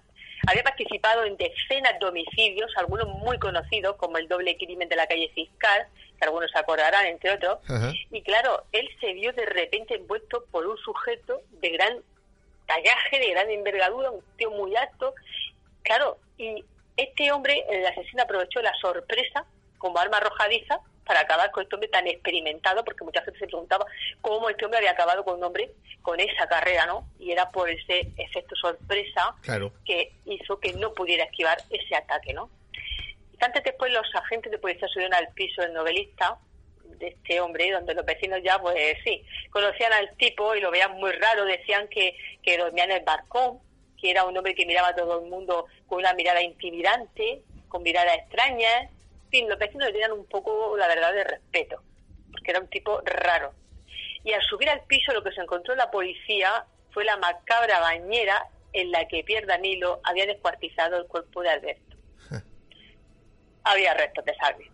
Por mucho que lo había limpiado, pues sabes tú que la policía científica pues siempre consigue esos rastros, ¿no? Aún no se desconocen los motivos eh, por los que este hombre asesinó al peluquero porque claro, no, no, no se encuentra el móvil, ¿no? Pero se cree que pudo ser eh, una relación pasional, que estuvieran en la cama, un arrebato y, bueno, se nula la cabeza. Y bueno, y como final podemos decir que este hombre con su acción de menos de 14 horas, como digo, dejó tres personas muertas, que fue este chico el que lo, lo hizo picadillo, lo cortó, lo mató, lo descuartizó y lo metió en la maleta, luego también el subinspector, al que le clavó ese cuchillo por sorpresa en el corazón, y la muerte del mismo, que murió acribillado a tiros por ese compañero policía de este valiente subinspector, eh, que bueno, acabó con él para que no siguiera más su, su andadura criminal. Pues eh, Mercedes eh, pasó a la... en tan pocas horas pasó a pertenecer a la historia negra de España de por vida. Eh, si tienes algo más en un minutico. Pues bueno, podríamos decir que al final, como resumen de todo, eh, y de esas novelas tan extrañas que había escrito en la cárcel, podríamos decir que todo se podría resumir con el título de sus propios libros, con la muerte como sombra, nunca mejor dicho, como compañera, y Hombre sin piedad, porque podría ser un autorretrato de él mismo. Pues eh, la verdad es que sí, que Mercedes, eh, como siempre es un placer escucharte. Vuelves a traer otro tema que a José Antonio le, está intrigado, ¿sabes? Lleva la noche aquí pegado y recordando el de la maleta anterior. Sí, aquí hay otra maleta también. al, que, al que vea con una maleta hecho a correr. Así que nada, compañera, que bueno, ya sabes que el, el próximo sábado 11 vamos a estar en la en la cresta del gallo y nada, si puede Sí. ser, pues queríamos contar con, con tu presencia, ¿sabes? Pues sí, estupendo. Pues eh, nada, lo dicho, que un abrazo y hasta la semana que viene. A vosotros. Hasta, Hasta luego. Hasta luego. Hasta luego.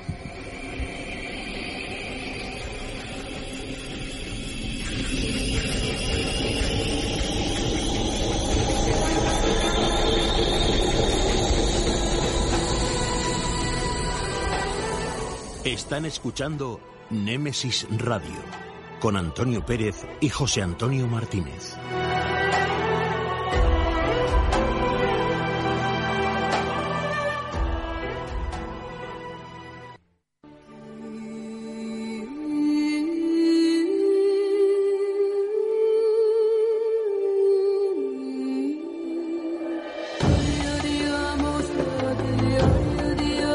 La puerta oculta, el espacio de Anna Taiser.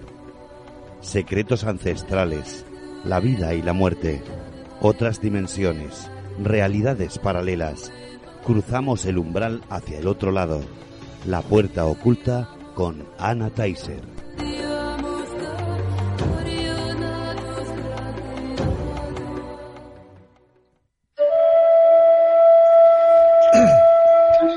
Pues eh, permíteme un momento porque José Claro. Antonio no para. Dime, Claro, sí, vamos a saludar a compañeros a de compañeros y amigos que claro, lo están dando de gusta y Venga, hay que nombrarlo. Dale. Venga, Benja Allende, Dimo, Dimato, yo creo que es italiano, aunque me parece que es argentino, Verónica Luque, Emilia Hortal, Isabel Ramírez, Sonia Garrillo, Isa Jasjas, Dolores Ortiz García y José Rey. Hasta aquí, luego decimos algo. Eh, luego tendremos más.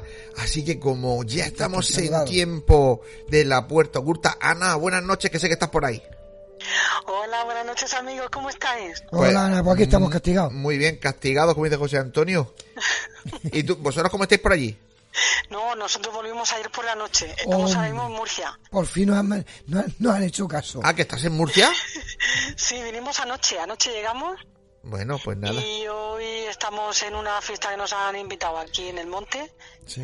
aquí bajo la luna casi llena. Ay, y Pues escucha, el día maravilla. 11 tenemos la nuestra. Sí, sí, sí, ya lo sé. Vale. Ya me lo ha dicho tu co-director. Ah, bueno. qué, qué- qué fuerte suena eso, co-director. Sí, sí, además con lo feo que soy, fíjate. Venga, que, que, que, que, que vamos a apretar de tiempo, como siempre. Ana, esta noche vamos a hablar de qué ocurre después de la muerte. ¿Podría convertirme en un fantasma? Es una pregunta muy recurrente. Yo- a mí me Pues gustaría. sí, vamos a ver, hoy vamos a tocar este tema de la muerte, pero si me permitís, bajo otro prisma diferente. Eh, en principio, para responder a esta pregunta, es importante primero explicar un poco acerca de, de cómo somos, cómo es nuestra estructura física y, y espiritual. Eh, para, para, de alguna manera, es una enseñanza que nos llega desde Oriente, de la filosofía hinduista, Ajá. de la del yoga también, la del budismo y otras más, pero bueno, estas son las más conocidas. Y muy, muy básicamente, para poder llegar a la respuesta a esa pregunta, mira, eh, estamos formados de cinco cuerpos principales. Otros les podemos llamar también dimensiones y a veces capas, como las capas de una cebolla. En el físico eh, se plasman tres cuerpos diferentes, que es el físico, el, que, el tangible, el que tocamos, el mental, que es muy importante, que es el que muchas veces crea nuestra realidad o parte de ella, y el energético, que también es- muchas veces es visible por algunas otras, por algunas personas. Es muy importante, vamos a ver, de- a ir al detalle. Estos tres cuerpos son existencia física. Están en el físico, aunque solo veamos a uno de ellos. Todos están unidos por eso que llamamos karma. El karma es el motivo de la existencia física. Fijaos, el karma es la atadura que nos mantiene aquí en la tierra. Son hilos físicos, son- es una estructura muy física, como si fuese arquitectura interior. Porque el karma es como una emulsión que necesita tres ingredientes. Son estos tres cuerpos que necesita para existir. Fijaos que aquí venimos a resolver el karma, por eso muchas veces es tan difícil comprender una vida y, y emprender una vida espiritual. Muchas veces nos resulta muy difícil porque el karma nos tira hacia otro lado. Luego, en el plano no físico están el espíritu y la chispa divina o alma. el espíritu está relacionado con la parte física porque es como una especie de cuerpo de transición. Recoge, cuando morimos, recoge todas las experiencias de vida y las deposita en el alma, de modo que en el alma es como un depósito que evoluciona a través de las experiencias, digamos de alguna manera, todas las experiencias del ser humano en la Tierra. Cuando se alcanza la liberación, significa que ya estamos fuera del proceso de nacimiento y muerte, fuera del proceso kármico, digamos al todo, lo que se llama la no existencia. Bien, si todo esto lo hemos entendido, pues el siguiente paso sería cuando morimos. Cuando morimos, ¿qué ocurre? Que dejamos el cuerpo físico aquí. El cuerpo físico todavía nadie se lo ha llevado al otro lado, no te lo puedes llevar. Son átomos que los tienes que volver a dejar aquí en la Tierra. Pero sí, es verdad que continuamos con nuestro cuerpo mental y con el energético. Parece muy complicado, pero no lo es. ¿eh? Cuando alguien muere, sigue existiendo. Y sigue existiendo a través del mental y el energético. Por eso muchas de las memorias nos le llevamos al, otro lado cuando morimos. Eh, aunque no lo, lo que digo antes, lo que he dicho antes, seguimos existiendo. Aunque no se nos pueda ver. Y sí, todos, todos nos convertimos en fantasmas, todos. Ahora, si durante tu vida has hecho más liviana tu carga kármica, serás un espíritu sutil, un espíritu de luz, difícil de apreciar por los que continúan en el plano físico. Entonces, si ocurre esto, probablemente morirás sin traumas, sin dolor y en paz. Pronto encontrarás otro cuerpo para volver y será poco probable que te manifiestes ante los vivos. Muy poco probable. Pero ¿qué ocurre? Por el contrario, que cuanta más carga kármica tiene una persona, más le cuesta encontrar un cuerpo para la próxima encarnación. Eh, por el contrario, pues debe esperar a que su karma se vaya diluyendo, el karma se diluye a fuerza de, o a base de aceptar y comprender la filosofía de la vida, la naturaleza de la vida. Entonces, los que están en esta situación deben de esperar, pues eso, a que su karma se diluya, lo necesario para volver a encarnarse. Se queda por ahí. Es lo que llamamos almas perdidas.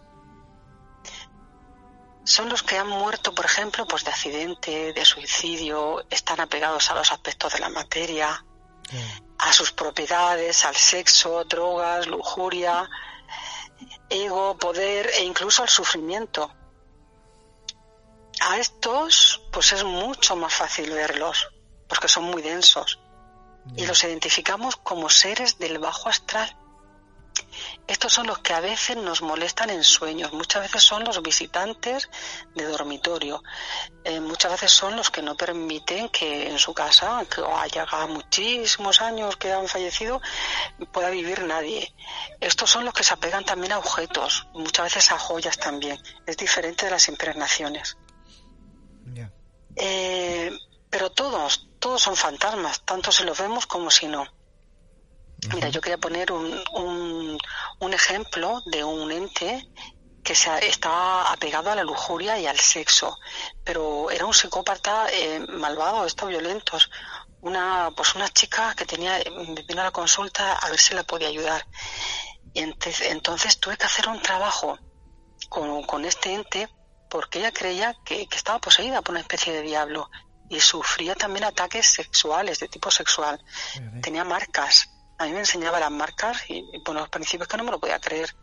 Pero, pero ella cambiaba la voz, se le ponía voz de hombre y ese tío, mm, pues lo que hacía es que de alguna manera también me provocaba a mí. No, así tú lo que tú quieres es lo que yo le estoy dando a ella. Pero bueno, lo más, para solucionar estos asuntos, lo más fácil es ignorarlos. Porque cuando tú le ignoras, entonces ven que, que no pueden de alguna manera recuperar esa energía que tenían cuando estaban aquí en la Tierra con un cuerpo. Lo mejor es ignorarlos. Pero si la forma kármica es muy intensa, ah, esto es otra cosa. Mira, si se ha causado un gran dolor a los demás, esto es diferente. Por ejemplo, no esperes ver el fantasma de, ni de Mussolini, ni de Hitler, ni de Obiang, ni de Idi Amin o de cualquier maligno dictador o no que haya pisado el suelo en la tierra. Fíjate, esto es diferente. Nos queda tiempo, ¿verdad? Todavía un poco. Sí, te quedan cinco minuticos. Cinco minuticos. Mira, pues ¿qué ocurre cuando ser realmente malvado se ha causado tantísimo dolor? Bueno, estas experiencias que voy a contar a continuación nos ocurre a todos, pero en mayor o menor intensidad. Ocurre que el espíritu, bueno, cuando ya se ha fallecido, el, espíritu al recoger la experiencia de vida para trasladarla al alma, siente de un solo golpe, de una sola vez, todo el dolor que ha causado a los demás. Fijaos qué curioso. De repente se adquiere conciencia de lo que se ha hecho, porque cuando estaba vivo no lo quisiste hacer. En el mental y el energético, que son los que van a perdurar hasta que encuentres otro cuerpo, aquí lo, lo que ocurre, por decirlo de alguna manera, es que estallan, estallan al no poder soportar tanto dolor, tanto dolor causado. Y, y de alguna manera desaparecen, ya no hay nada. La chispa divina no es que desaparezca, sino que regresa al inicio, al inicio de esa vida, al principio del proceso de esa vida humana. Es como siempre ponemos el mismo ejemplo. En vez de repetir curso, vuelves otra vez a infantil, a preescolar. Todo lo que has hecho en medio se da por perdido, porque es como que no has aprendido nada. Todo el trabajo se da por perdido.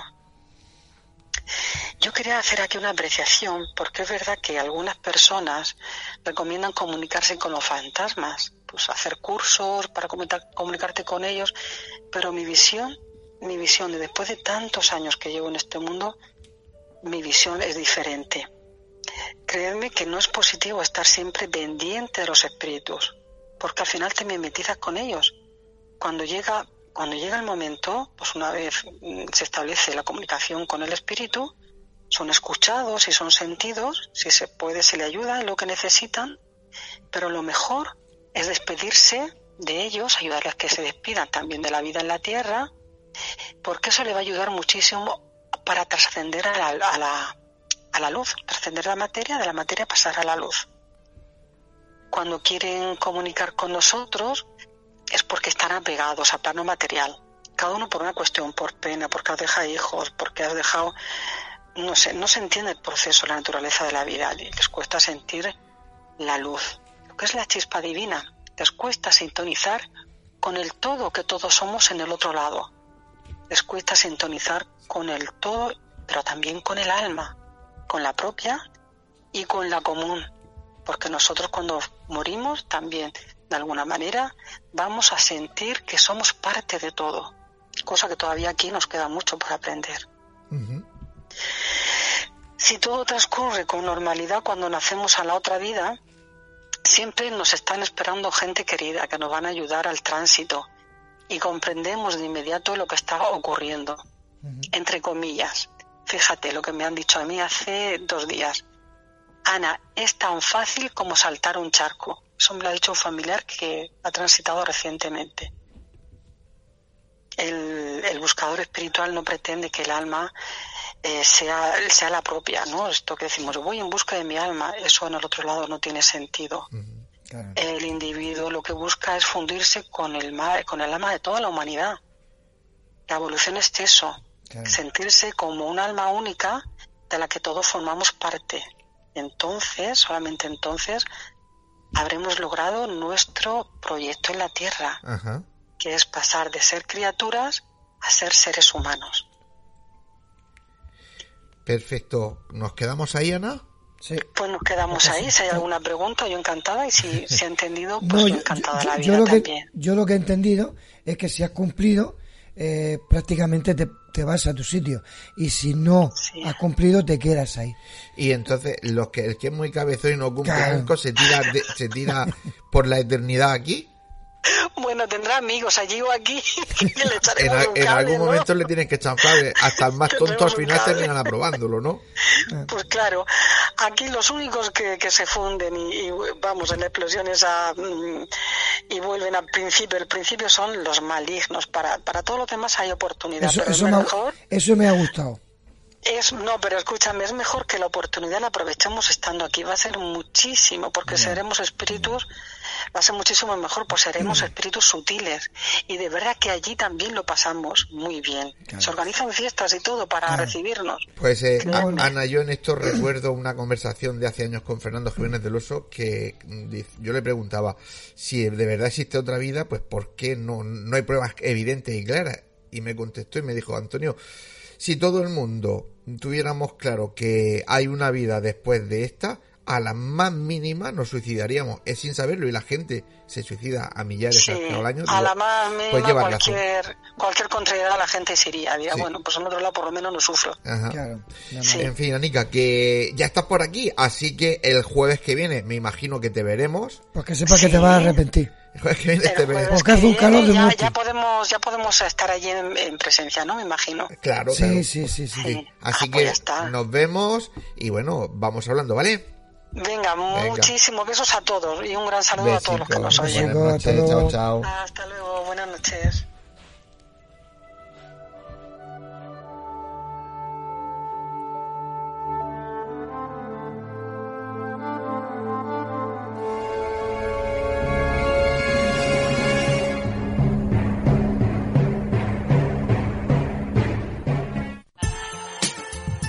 Escucha nuestra emisión por internet a través de www.lainter.es o descarga nuestra app o aplicación para móvil a través de Play Store. Búscanos como Radio Inter Murcia. Si vienes, la meseguera se siente. La meseguera se disfruta. Restaurante y hotel La Meseguera. Por tradición y calidad, no te la puedes perder. Para reservas, al teléfono 968 840352. En la alberca y el mazarrón, La Meseguera. Todo un placer para disfrutar y sentir. Grupo La Meseguera.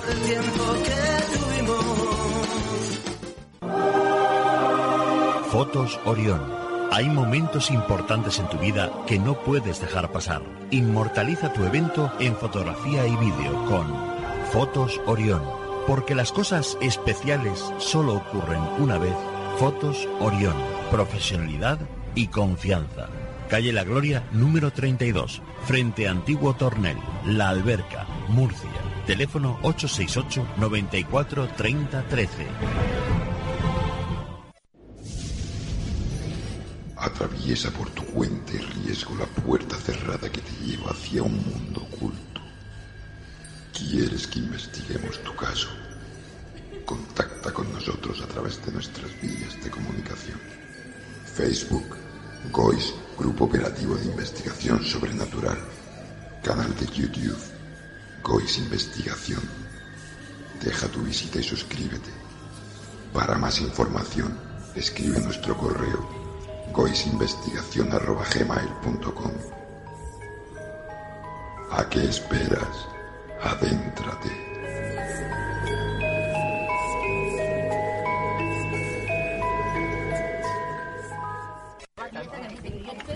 Nemesis Radio.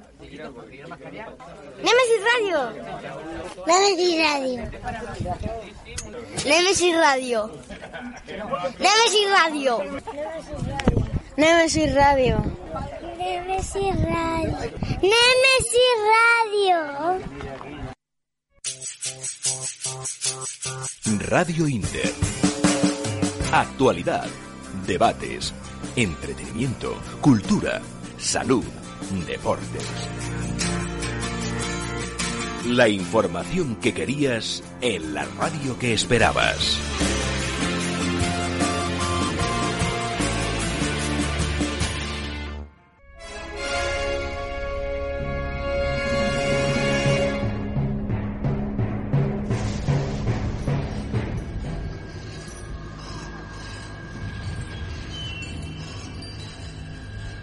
Y antes de entrar en debate, José Antonio, mm, volvemos a saludar a unos Sí. amigos de Facebook. Vamos a saludar ya que ellos se molestan en, en darle que les gusta.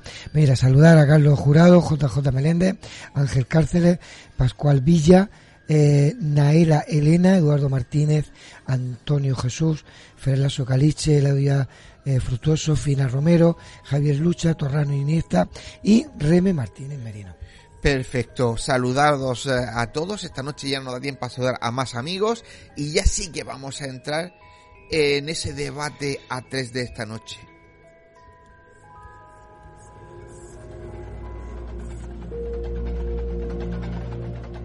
Si quieres realizarnos una pregunta, cualquier duda o aclaración, toma nota de nuestro WhatsApp 643 08 37 23. Nemesis Radio, tu programa de misterio.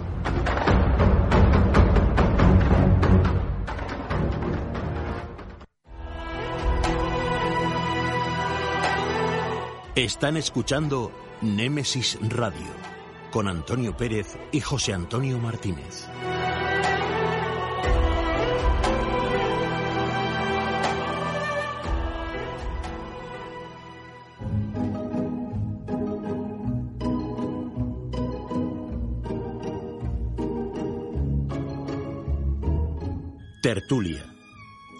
Tema interesante nos llega a este debate.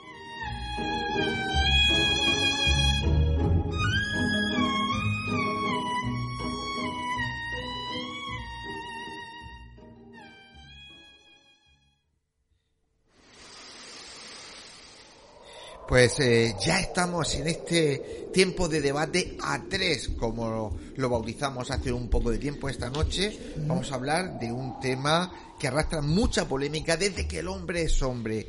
Teorías de la conspiración. Siempre hay teorías. Siempre hay teorías. Así que José Antonio Y presenta siempre hay conspiración. a nuestro invitado, que no lo conocemos casi. No, no lo conocemos. José Ramón, buenas noches. Hola, buenas noches. Buenas noches, José Ramón. Y bienvenido. Pues muchas gracias por estar, por invitarme y estoy muy contento de, de volver porque llevaba mucho tiempo sin estar aquí. Se- Me gustaba se lo primero, pues veros a todos y además, bueno, pues por lo que esto indica de que la situación va un poquito mejor. Sí, además, tiene que invitarte si tú eres, si tú eres de los primigenios. Efectivamente. Hace poco celebrábamos los 200 programas y miré el primer programa, las primeras fotos, y éramos José Antonio, Ana Teiser, Paco Torres, José Ramón y yo. Fíjate, sí, de los primeritos. Empezamos nosotros el primer programa, así que tú no Y tienes y nece- seguís necesidad. soportándome. Y José Ramón es todavía mucho más antiguo. Claro, porque contigo, junto- claro. Conmigo hemos empezado hace ya mucho Sí, tiempo. algunos hicimos también televisión. Sí, eh, justo. bueno, teoría de la Teoría. conspiración. Dino, ¿qué nos puedes contar? Bueno, Porque yo- conspiraciones hay muchas. Sí, yo, yo, yo tenía interés en hablar del tema. Lo, lo que siento es que no podamos estar aquí más, porque creo que es un tema No, de no te debate. preocupes, no te Es un preocupes. tema de debate y sé que y sé que otros contertulios del programa sí que mm, son partidarios de que existen determinadas El conspiraciones. y sábado me día gustaría- 11 en el monte lo podemos tener. y me gustaría, y me gusta, bueno, pues allí o cuando sea me gustaría comentarlo con ellos. Eh, las teorías de la conspiración, que siempre están, han saltado incluso, ahora mismo digamos son de mucha actualidad, pues porque con el tema del COVID han florecido muchas. Está la famosa teoría de que, bueno, de que con la vacuna de para el coronavirus, lo eh, vamos, todo, todo lo del COVID realmente eh, forma parte de una gran conspiración para que al final nos pongan una vacuna en la que nos van a introducir un chips. Eso que no era conocido por mucha gente, pues hace poco, pues porque eh, una personalidad murciana pues lo dijo y salió en televisión y ya es conocido esta teoría por todo el mundo. Luego la podemos comentar incluso esta Sí. que sería la de más actualidad. Sí, sí. Pero realmente hay muchísimas teorías. Yo he mirado y aquí en, en Wikipedia hay una lista, y seguro que no es exhaustiva, donde hay más de 100 teorías. Pero ¿cuáles de ellas tienen fundamento? ¿Cuáles de ellas tienen molla que pueda, que pueda haber, que ¿eh? como mínimo pueda haber discusión? Bueno, yo creo, yo creo que lo primero, ha- hay, hay dos grandes grupos de teorías de la conspiración. Ha- ha habido gente que las ha estudiado que las ha clasificado más, pero por sencillez podríamos hablar de dos tipos. Un lado las teorías sobre hechos específicos. Por ejemplo, eh, la llegada a la luna. eh, o cuestiones así. Y otras que lo que intentan, o, o- o no sé, o, o la muerte de, eh, de, al- de algunas personas que se pueda decir que continúan estando, etc. Mm, eh, por ejemplo, de Elvis Presley, que Sí, puede sí. seguir vivo, ¿no? Ajá. Y luego hay otras teorías que son eh, globales, que lo que pretenden es dar una explicación global, total, una Claro. explicación total a la situación. Las que dicen que va a haber un, pues hay un grupo de, de, de ilumi- de los Illuminati, Sí, los grupos, el COVID, eh, los comunistas, las conspiraciones de católicos y el Papa, que son de mucha enjundia en el mundo americano anglosajón, y que, estas, y que lo que pretenden es dar una respuesta global. Yo creo que muchas de las teorías particulares eh, van tendiendo a ser teorías globales. Claro. Quieren crecer y hacerse mayores y llegar a ser teorías globales, pero no siempre lo consiguen. Hay, hay, hay muchas, efectivamente. Creo que se suma a, a nosotros nuestro compañero Fernando Barba. Ahora, Eh, espera. ahora- ¿Me, escu- me escucháis? Ahora Ahora, sí. te Ahora escuchamos. sí. Tú como militar, las, estas conspiraciones habrás oído muchas y seguramente no hacéis caso a ninguna o eso cómo funciona. Hombre, por supuesto, nosotros teorías oficiales y todo relacionado con eso. Bueno, pero a verlas hay las y precisamente eh, con el ejército hay hay hay bastante. Pero desde de, de dentro no se no no se habla de eso. José, Maru- Jo- No José Ramón va a enumerar unas cuantas, ya lleva dos. Bueno, podemos, podemos hablar de podemos hablar de muchas Yo, por ejemplo, en la del COVID, yo soy de los de que eh, algún tipo de conspiración hay, estoy seguro. No, Porque- no, no lo que tú has dicho. No lo que tú has dicho, pero yo estoy convencido que no se están poniendo los medios necesarios para que esto no se expanda. Si esto se expande es porque están dejando que se expanda. Esa es mi, mi teoría y yo, eh, es co- mi- esa es mi opinión. Sería muy fácil, mucho más fácil controlar esto de lo que parece. Y claro, claro, lo que esa es la base, porque uno, porque uno llega y dice, ¿por qué surgen las teorías de la Claro. conspiración? ¿Por, por qué vienen? Eh, y esto ha habido mucha gente que lo, que lo ha pensado. Y en general eh, vienen a, a responder a, a- a la estructura de nuestra mente que intenta poner orden en las cosas. Siempre. Que- Queremos poner orden y queremos ver las cosas claras, no nos gusta la confusión.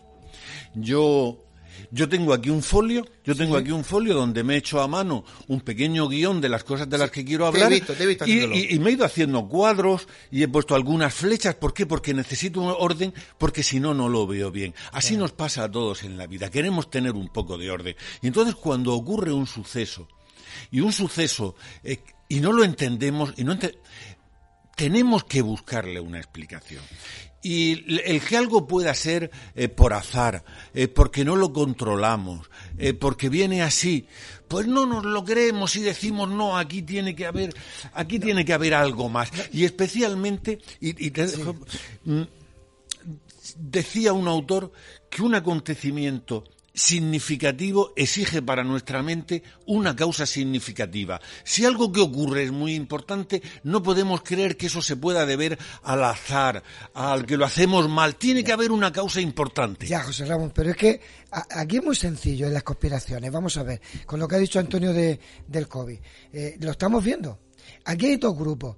La gente que se puede beneficiar y la gente que lo estamos pagando. Es decir, los que estamos a pie. Entonces, yo me di cuenta de que si esto sigue y no le ponen medios, hay personas que van a ganar mucho dinero. Están ganando O mucho están dinero. ganando mucho dinero, pero bueno, a lo que voy.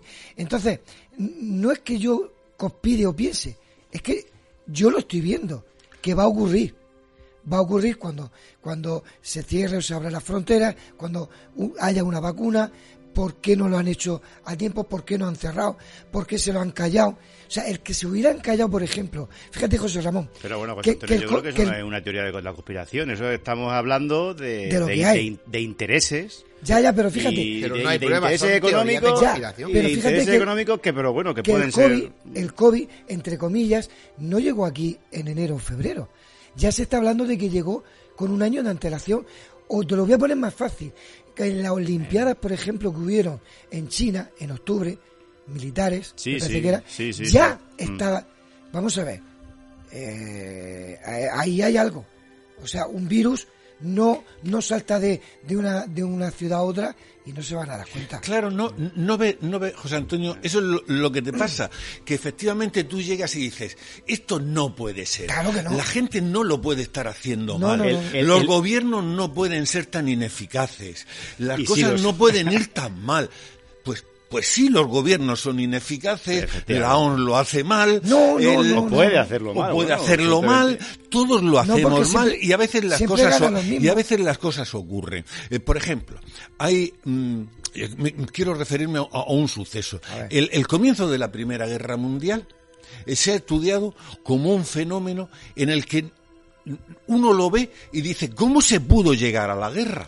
Nadie quería realmente ir a la guerra y se terminó en una guerra que comenzó por un hecho puntual. Y fue habiendo una cadena, pues, de errores, de disparates, eh, de dejadeces, el Kaiser que se fue porque eran las vacaciones y se largó y no podían llamarlo, el otro porque no sé qué, y se terminaron matando, me parece, muriendo 15 millones de personas. Y terminaron en eso. Claro, eso no, no, no lo podemos admitir ninguno, que eso haya ocurrido por esos motivos. Y tenemos que decir, no, aquí hay una gran conspiración de alguien que ha organizado, porque no podemos entender que un hecho tan terrible se haya podido producir, entre otras causas, solamente por el por azar el- o por, por movimientos de azar, por, por Po- dinámicas po- podría ser, referidas pero- al azar. Podría ser, pero yo sigo, sigo opinando que también puede ser lo que yo estoy diciendo. O sea, puede ser lo que está diciendo José Ramón, pero también que hay beneficios muchísimos. Yo, Y yo, grandes. si me perdonáis, yo nunca he creído en las, en las casualidades, yo creo en las causalidades. Y yo, el azar no crea una guerra, el azar no crea un virus de estos. El azar, yo entiendo que mm, como azar, como suerte, no existe. Es decir, todo es una causa-efecto. Y eso está en, la, en el propio ser humano. Claro, ese es un, ese es un pensamiento eh, finalista y, y que dicen que responde además a, a- a nuestra forma de pensar humana hasta casi mm, elemental. ¿Cuál es la finalidad? ¿Para qué ocurren las cosas? Claro. Las cosas tienen que ocurrir para algo. Cuando uno está en un, en- en- en un mundo que es duro, donde te puede pasar algo, tú tienes que, mm, tú tienes que ser precavido y tienes que pensar por qué ocurren las cosas y no pensar que nada es por azar. Pero, mm, bueno, yo luego creo que vosotros sois más jóvenes, claro, y podéis pensar eso. Bueno. Yo a lo mejor soy, yo soy ya bastante más mayor y, y he visto que bastantes cosas pues ocurren por azar. ¿Por qué muere uno y no muere otro? Si Eh, ¿por investigas, descubrirás que no es No, por no, no, no, no necesariamente. Un- un- Uno ve que las cosas van pasando y que el, el simple azar, ¿por qué le toca a unos un cáncer y a otros no les toca? Eh, ¿Por o qué? una enfermedad, ¿por qué le o por qué, azar o por y qué, no o- causa efecto? por- es- ya, ya, pero ¿por qué les da a unos? ¿Por cuál es el azar que hace que unas personas mm, estemos aquí y vivimos en un mundo privilegiado y otros hayan nacido en una tribu en África donde pueden morir con 30 años? Puede ser su Ana esperanza tiene- de Ana vida. tiene la respuesta, que es el karma. Eh, claro, pero fíjate, cogemos y le buscamos no una explicación. Claro. Siempre queremos tener una explicación Claro. porque no podemos entender que nada sea el azar. Mirad, yo quería citar aquí mm, a- y leer incluso lo que decía el filósofo Karl Popper. Esto lo escribía en el año, me parece que era 45 o por ahí eh, en, un, una obra suya en la que hablaba del historicismo, de la idea de pensar que todo responde a causas-efectos de esta manera. Y decía que la razón, hablaba en concreto de las conspiraciones, reside en el deseo de dar expansión a una insatisfacción profundamente arraigada frente a un mundo que no se acerca, ni siquiera lejanamente, a nuestros ideales morales ni a nuestros sueños de perfección. Fíjate. Estamos en un mundo imperfecto, en un mundo que no sabemos cómo va, en un mundo en el que mañana puede caer un meteorito Y cuando caiga el meteorito hay una relación de causa-efecto. ¿Hemos hecho algo para que caiga el meteorito? Sí. Poner en, en medio del camino. No, del o tú no tienes por qué haberlo hecho, pero cuando ese meteorito nos choca a nosotros es porque ha ido haciendo, pues... Eh... ¿Pero lo ha mandado alguien? ¿Es necesario pensar que a mí unos extraterrestres que nos lo han querido mandar? José, José Ramón, tú acabas de ponerlo del meteorito. Mira, ayer estaba escuchando un programa de radio que estaba hablando un, un físico de la NASA español que van a hacer una prueba contra un, met- contra Sí, un meteorito para si en un momento hubiera que desviar alguno. Y le preguntaban, ¿pero vais a desviar el meteorito de 700 metros? Y dice, no, no, hay uno pequeño de, de, de, de 60 metros que, que va eh, orbitando alrededor y es el que vamos a tocarlo solo por ver cuál es la reacción. Porque, cuidado, que si tocamos un, me- un meteorito y lo sacamos de su trayectoria, quizás cuando vuelva a dar la vuelta nos va a pegar de lleno. Cuidado, que eh, eh, por eso estoy diciendo que cuando a nosotros nos va a chocar algo, es porque ha sucedido algo y nosotros lo que sí estoy contigo es que no somos capaces de controlar todo, pero sí hay una causa-efecto. Sí, bueno, Yo sí eso que hay es un una ley de la- meteorito. de- eso es una ley de la física y eh, está claro que todo todo efecto tiene su causa y de- Sí, toda pero, lo que tiene su nosotros, efecto. pero lo que nosotros buscamos Pero- es una causa-efecto de hechos humanos. El, Ya, pro- claro, el- claro. el problema que esas cosas que tú dices nosotros no podemos controlar, pero por ejemplo, eh, si volvemos al COVID o a las guerras, verás que si tiramos de historia hubo un momento de inflexión en el que se pudo evitar y por circunstancias. X no se evitó porque Claro. hubo gente que no le interesaba que se, que se evitara y que se produjera esa guerra. Claro, claro, pero, pero la teoría de la conspiración lo que da es un paso más. La teoría de la conspiración lo que llega y dice, no, no es que alguien pues no haya hecho algo para evitarlo, no, sino, no, no, ha habido un grupo reducido, una élite que gobierna los sucesos del mundo y que ha provocado esa guerra, ese mal, ese COVID, es el que está haciendo el que estas cosas pasen. Es él. El...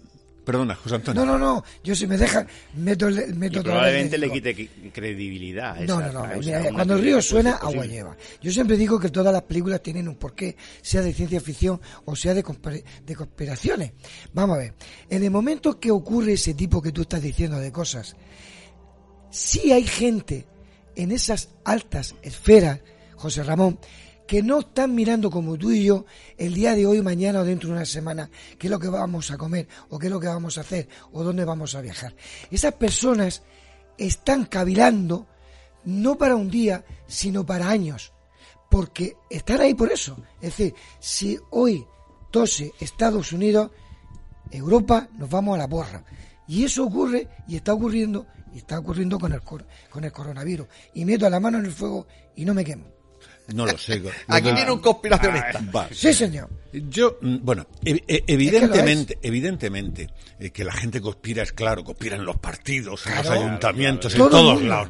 Todos. Todo el mundo conspira. La cuestión es si existe esa gran conspiración que lo explica. Pero Y- tú, ¿de verdad no crees que existe un grupo en este planeta que son los que eh, mueven los hilos? ¿Tú No, crees lo que lo que mm, creo, claro que hay gente poderosa que lo mueve. Ahora que se pongan de acuerdo, Ya lo la verdad es que es que no lo creo necesariamente. A mí me parece que los financieros, los gobiernos, lo que están con frecuencia es en una lucha entre ellos. No se ponen de acuerdo. En general es más fácil estar en desacuerdo que de acuerdo. Pero querría decir algo además sobre las conspiraciones porque parece que estoy solamente eh, A mí me parece muy bien. A mí, a- cuando uno ve una Hasta conspiración. No, a mí no, a mí, a, a mí cuando veo una conspiración, a mí me parece que tiene algo de positivo, que es una crítica a la realidad y una crítica incluso al gobierno, y a mí eso me parece muy sano, porque no hay que creerse las cosas que te dicen.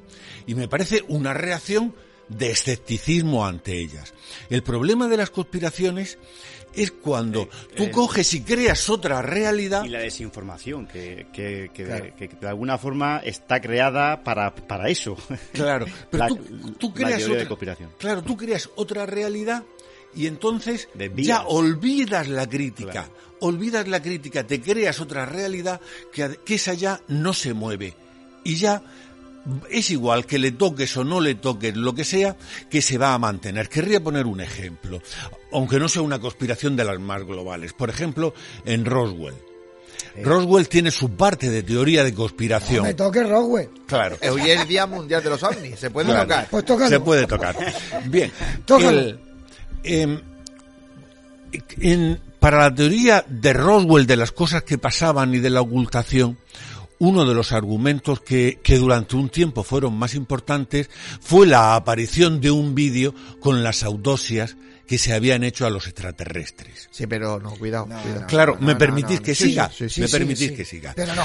Claro, posteriormente, bueno, y todo el mundo lo citaba, todos los, los conspiradores decían, conspiranoicos, Pero- y perdonar la, perdonar la expresión, Que sí, que sí, que te decían, el, mirar el vídeo cómo lo demuestra. Luego se demostró que ese vídeo era falso.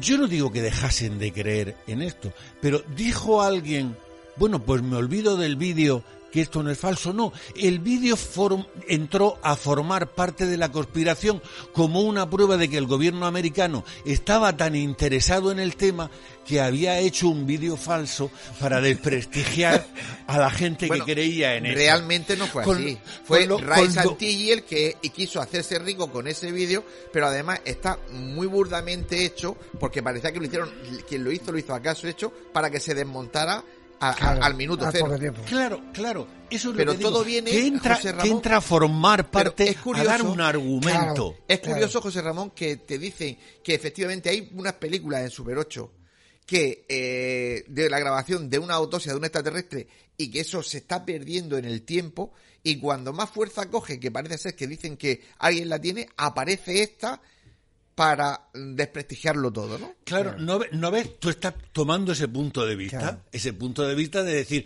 esto aparece para darle más fuerza Mira, a la conspiración. yo- yo- dos minutos, no, no puede ser, sí, dos minutos ya. Buah, no puede ser, pero bueno, te- termino rápido.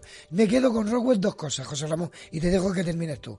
Una, desde 1947 las eh, eh, avances tecnológicos fueron espectaculares. Yo me quedo con eso. Algo tuvieron que, que tocar, palpar, palpar y guardar para eso. La Segunda Guerra Mundial. No, no lo sé. Y después, y después que hubieron muchas versiones de un globo sonda. A mí no me cuadra eso. Y te dejo por lo menos que termines tú. Que es- es tu Bueno, tiempo. yo, yo quería, como me queda ya tan poco tiempo, no desarrollo ninguna idea. siento. Yo quiero leer, no, que va. Voy- voy- yo quiero leer un, un párrafo muy breve de un artículo del 1855 de un pueblecito de Texas. Decía, es un hecho notorio que los monarcas de Europa y el Papa de Roma están en este mismo momento planeando nuestra destrucción y amenazando la extinción de nuestras instituciones políticas, civiles y religiosas.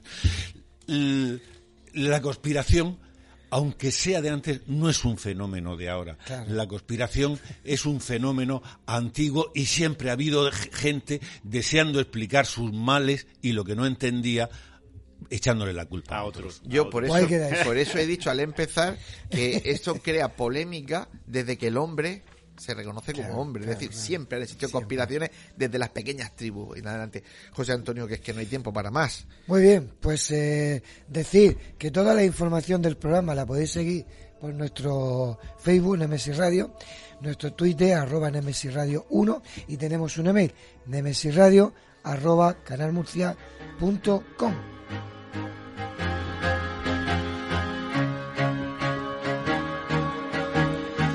En todas nuestras vías de contacto podéis dejarnos vuestros mensajes con cualquier cosa que queráis contarnos. Nemesis Radio todos los jueves a las 21 horas en Radio Inter Murcia 102.4 de la FM y los domingos en redifusión pues en la misma hora y en el mismo dial. Ya sabéis que nos pueden encontrar pues eh, a través de las redes por cualquiera de los canales que tenemos. Y luego pues eh, decía yo redes sociales efectivamente. Tenemos dos, eh, dos webs por las que nos pueden escuchar, tanto jueves como domingo, que es eh, www.lainter.es y www.lainter968.es.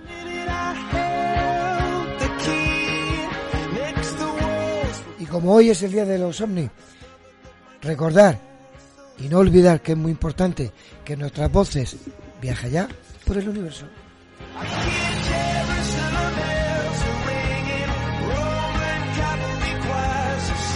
Y como decía, decía José Antonio, en el Día Mundial de los OVNIs no nos olvidamos esta noche, creo que hemos hecho un merecido homenaje a don Joaquín Mateos Nogales, fallecido precisamente hace un mes y es uno de los grandes, grandes ufólogos que ha dado este país y que gracias a él, pues muchos estamos en esta Sí. senda.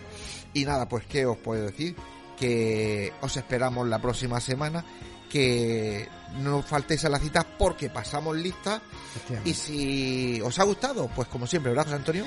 Se lo digan a sus amigos para que nos escuchen y si no les han gustado, Pues que se lo digan a sus enemigos, que ellos nos lo mandan y nosotros, José Antonio y yo, te ocupas tú. me ocupo yo, pues ye- yo me ocuparé de ellos. Buenas noches. Adiós.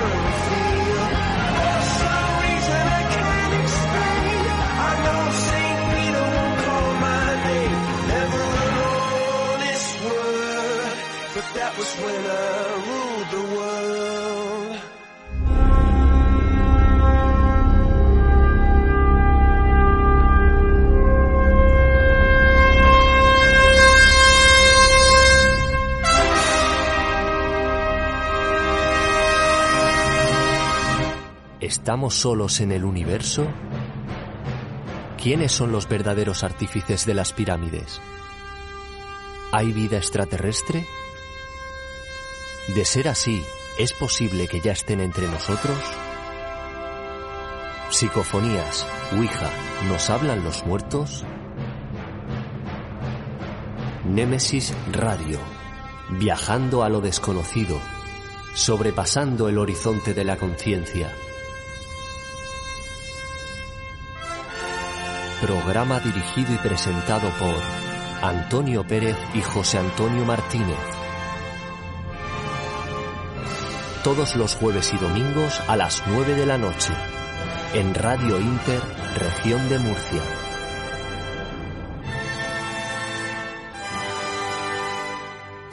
Némesis Radio.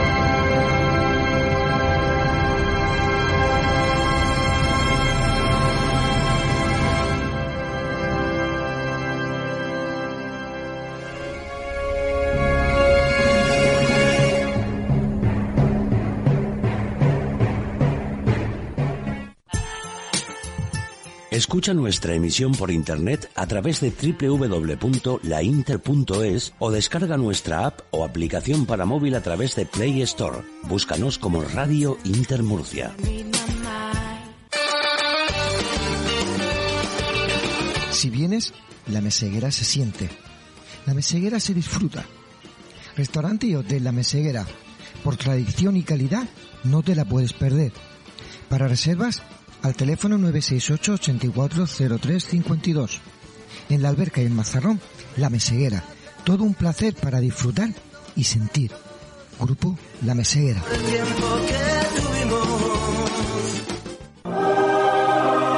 Fotos Orión. Hay momentos importantes en tu vida que no puedes dejar pasar. Inmortaliza tu evento en fotografía y vídeo con Fotos Orión. Porque las cosas especiales solo ocurren una vez. Fotos Orión. Profesionalidad y confianza. Calle La Gloria, número 32, frente a Antiguo Tornel, La Alberca, Murcia. Teléfono 868 94 30 13. Atraviesa por tu cuenta y riesgo la puerta cerrada que te lleva hacia un mundo oculto. ¿Quieres que investiguemos tu caso? Contacta con nosotros a través de nuestras vías de comunicación. Facebook, GOIS, Grupo Operativo de Investigación Sobrenatural. Canal de YouTube, GOIS Investigación. Deja tu visita y suscríbete. Para más información, escribe nuestro correo goisinvestigación.gmail.com ¿A qué esperas?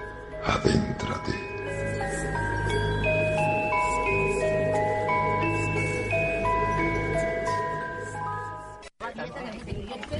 Nemesis Radio. Nemesis Radio. Nemesis Radio. Nemesis Radio. Nemesis Radio. Nemesis Radio. Nemesis Radio.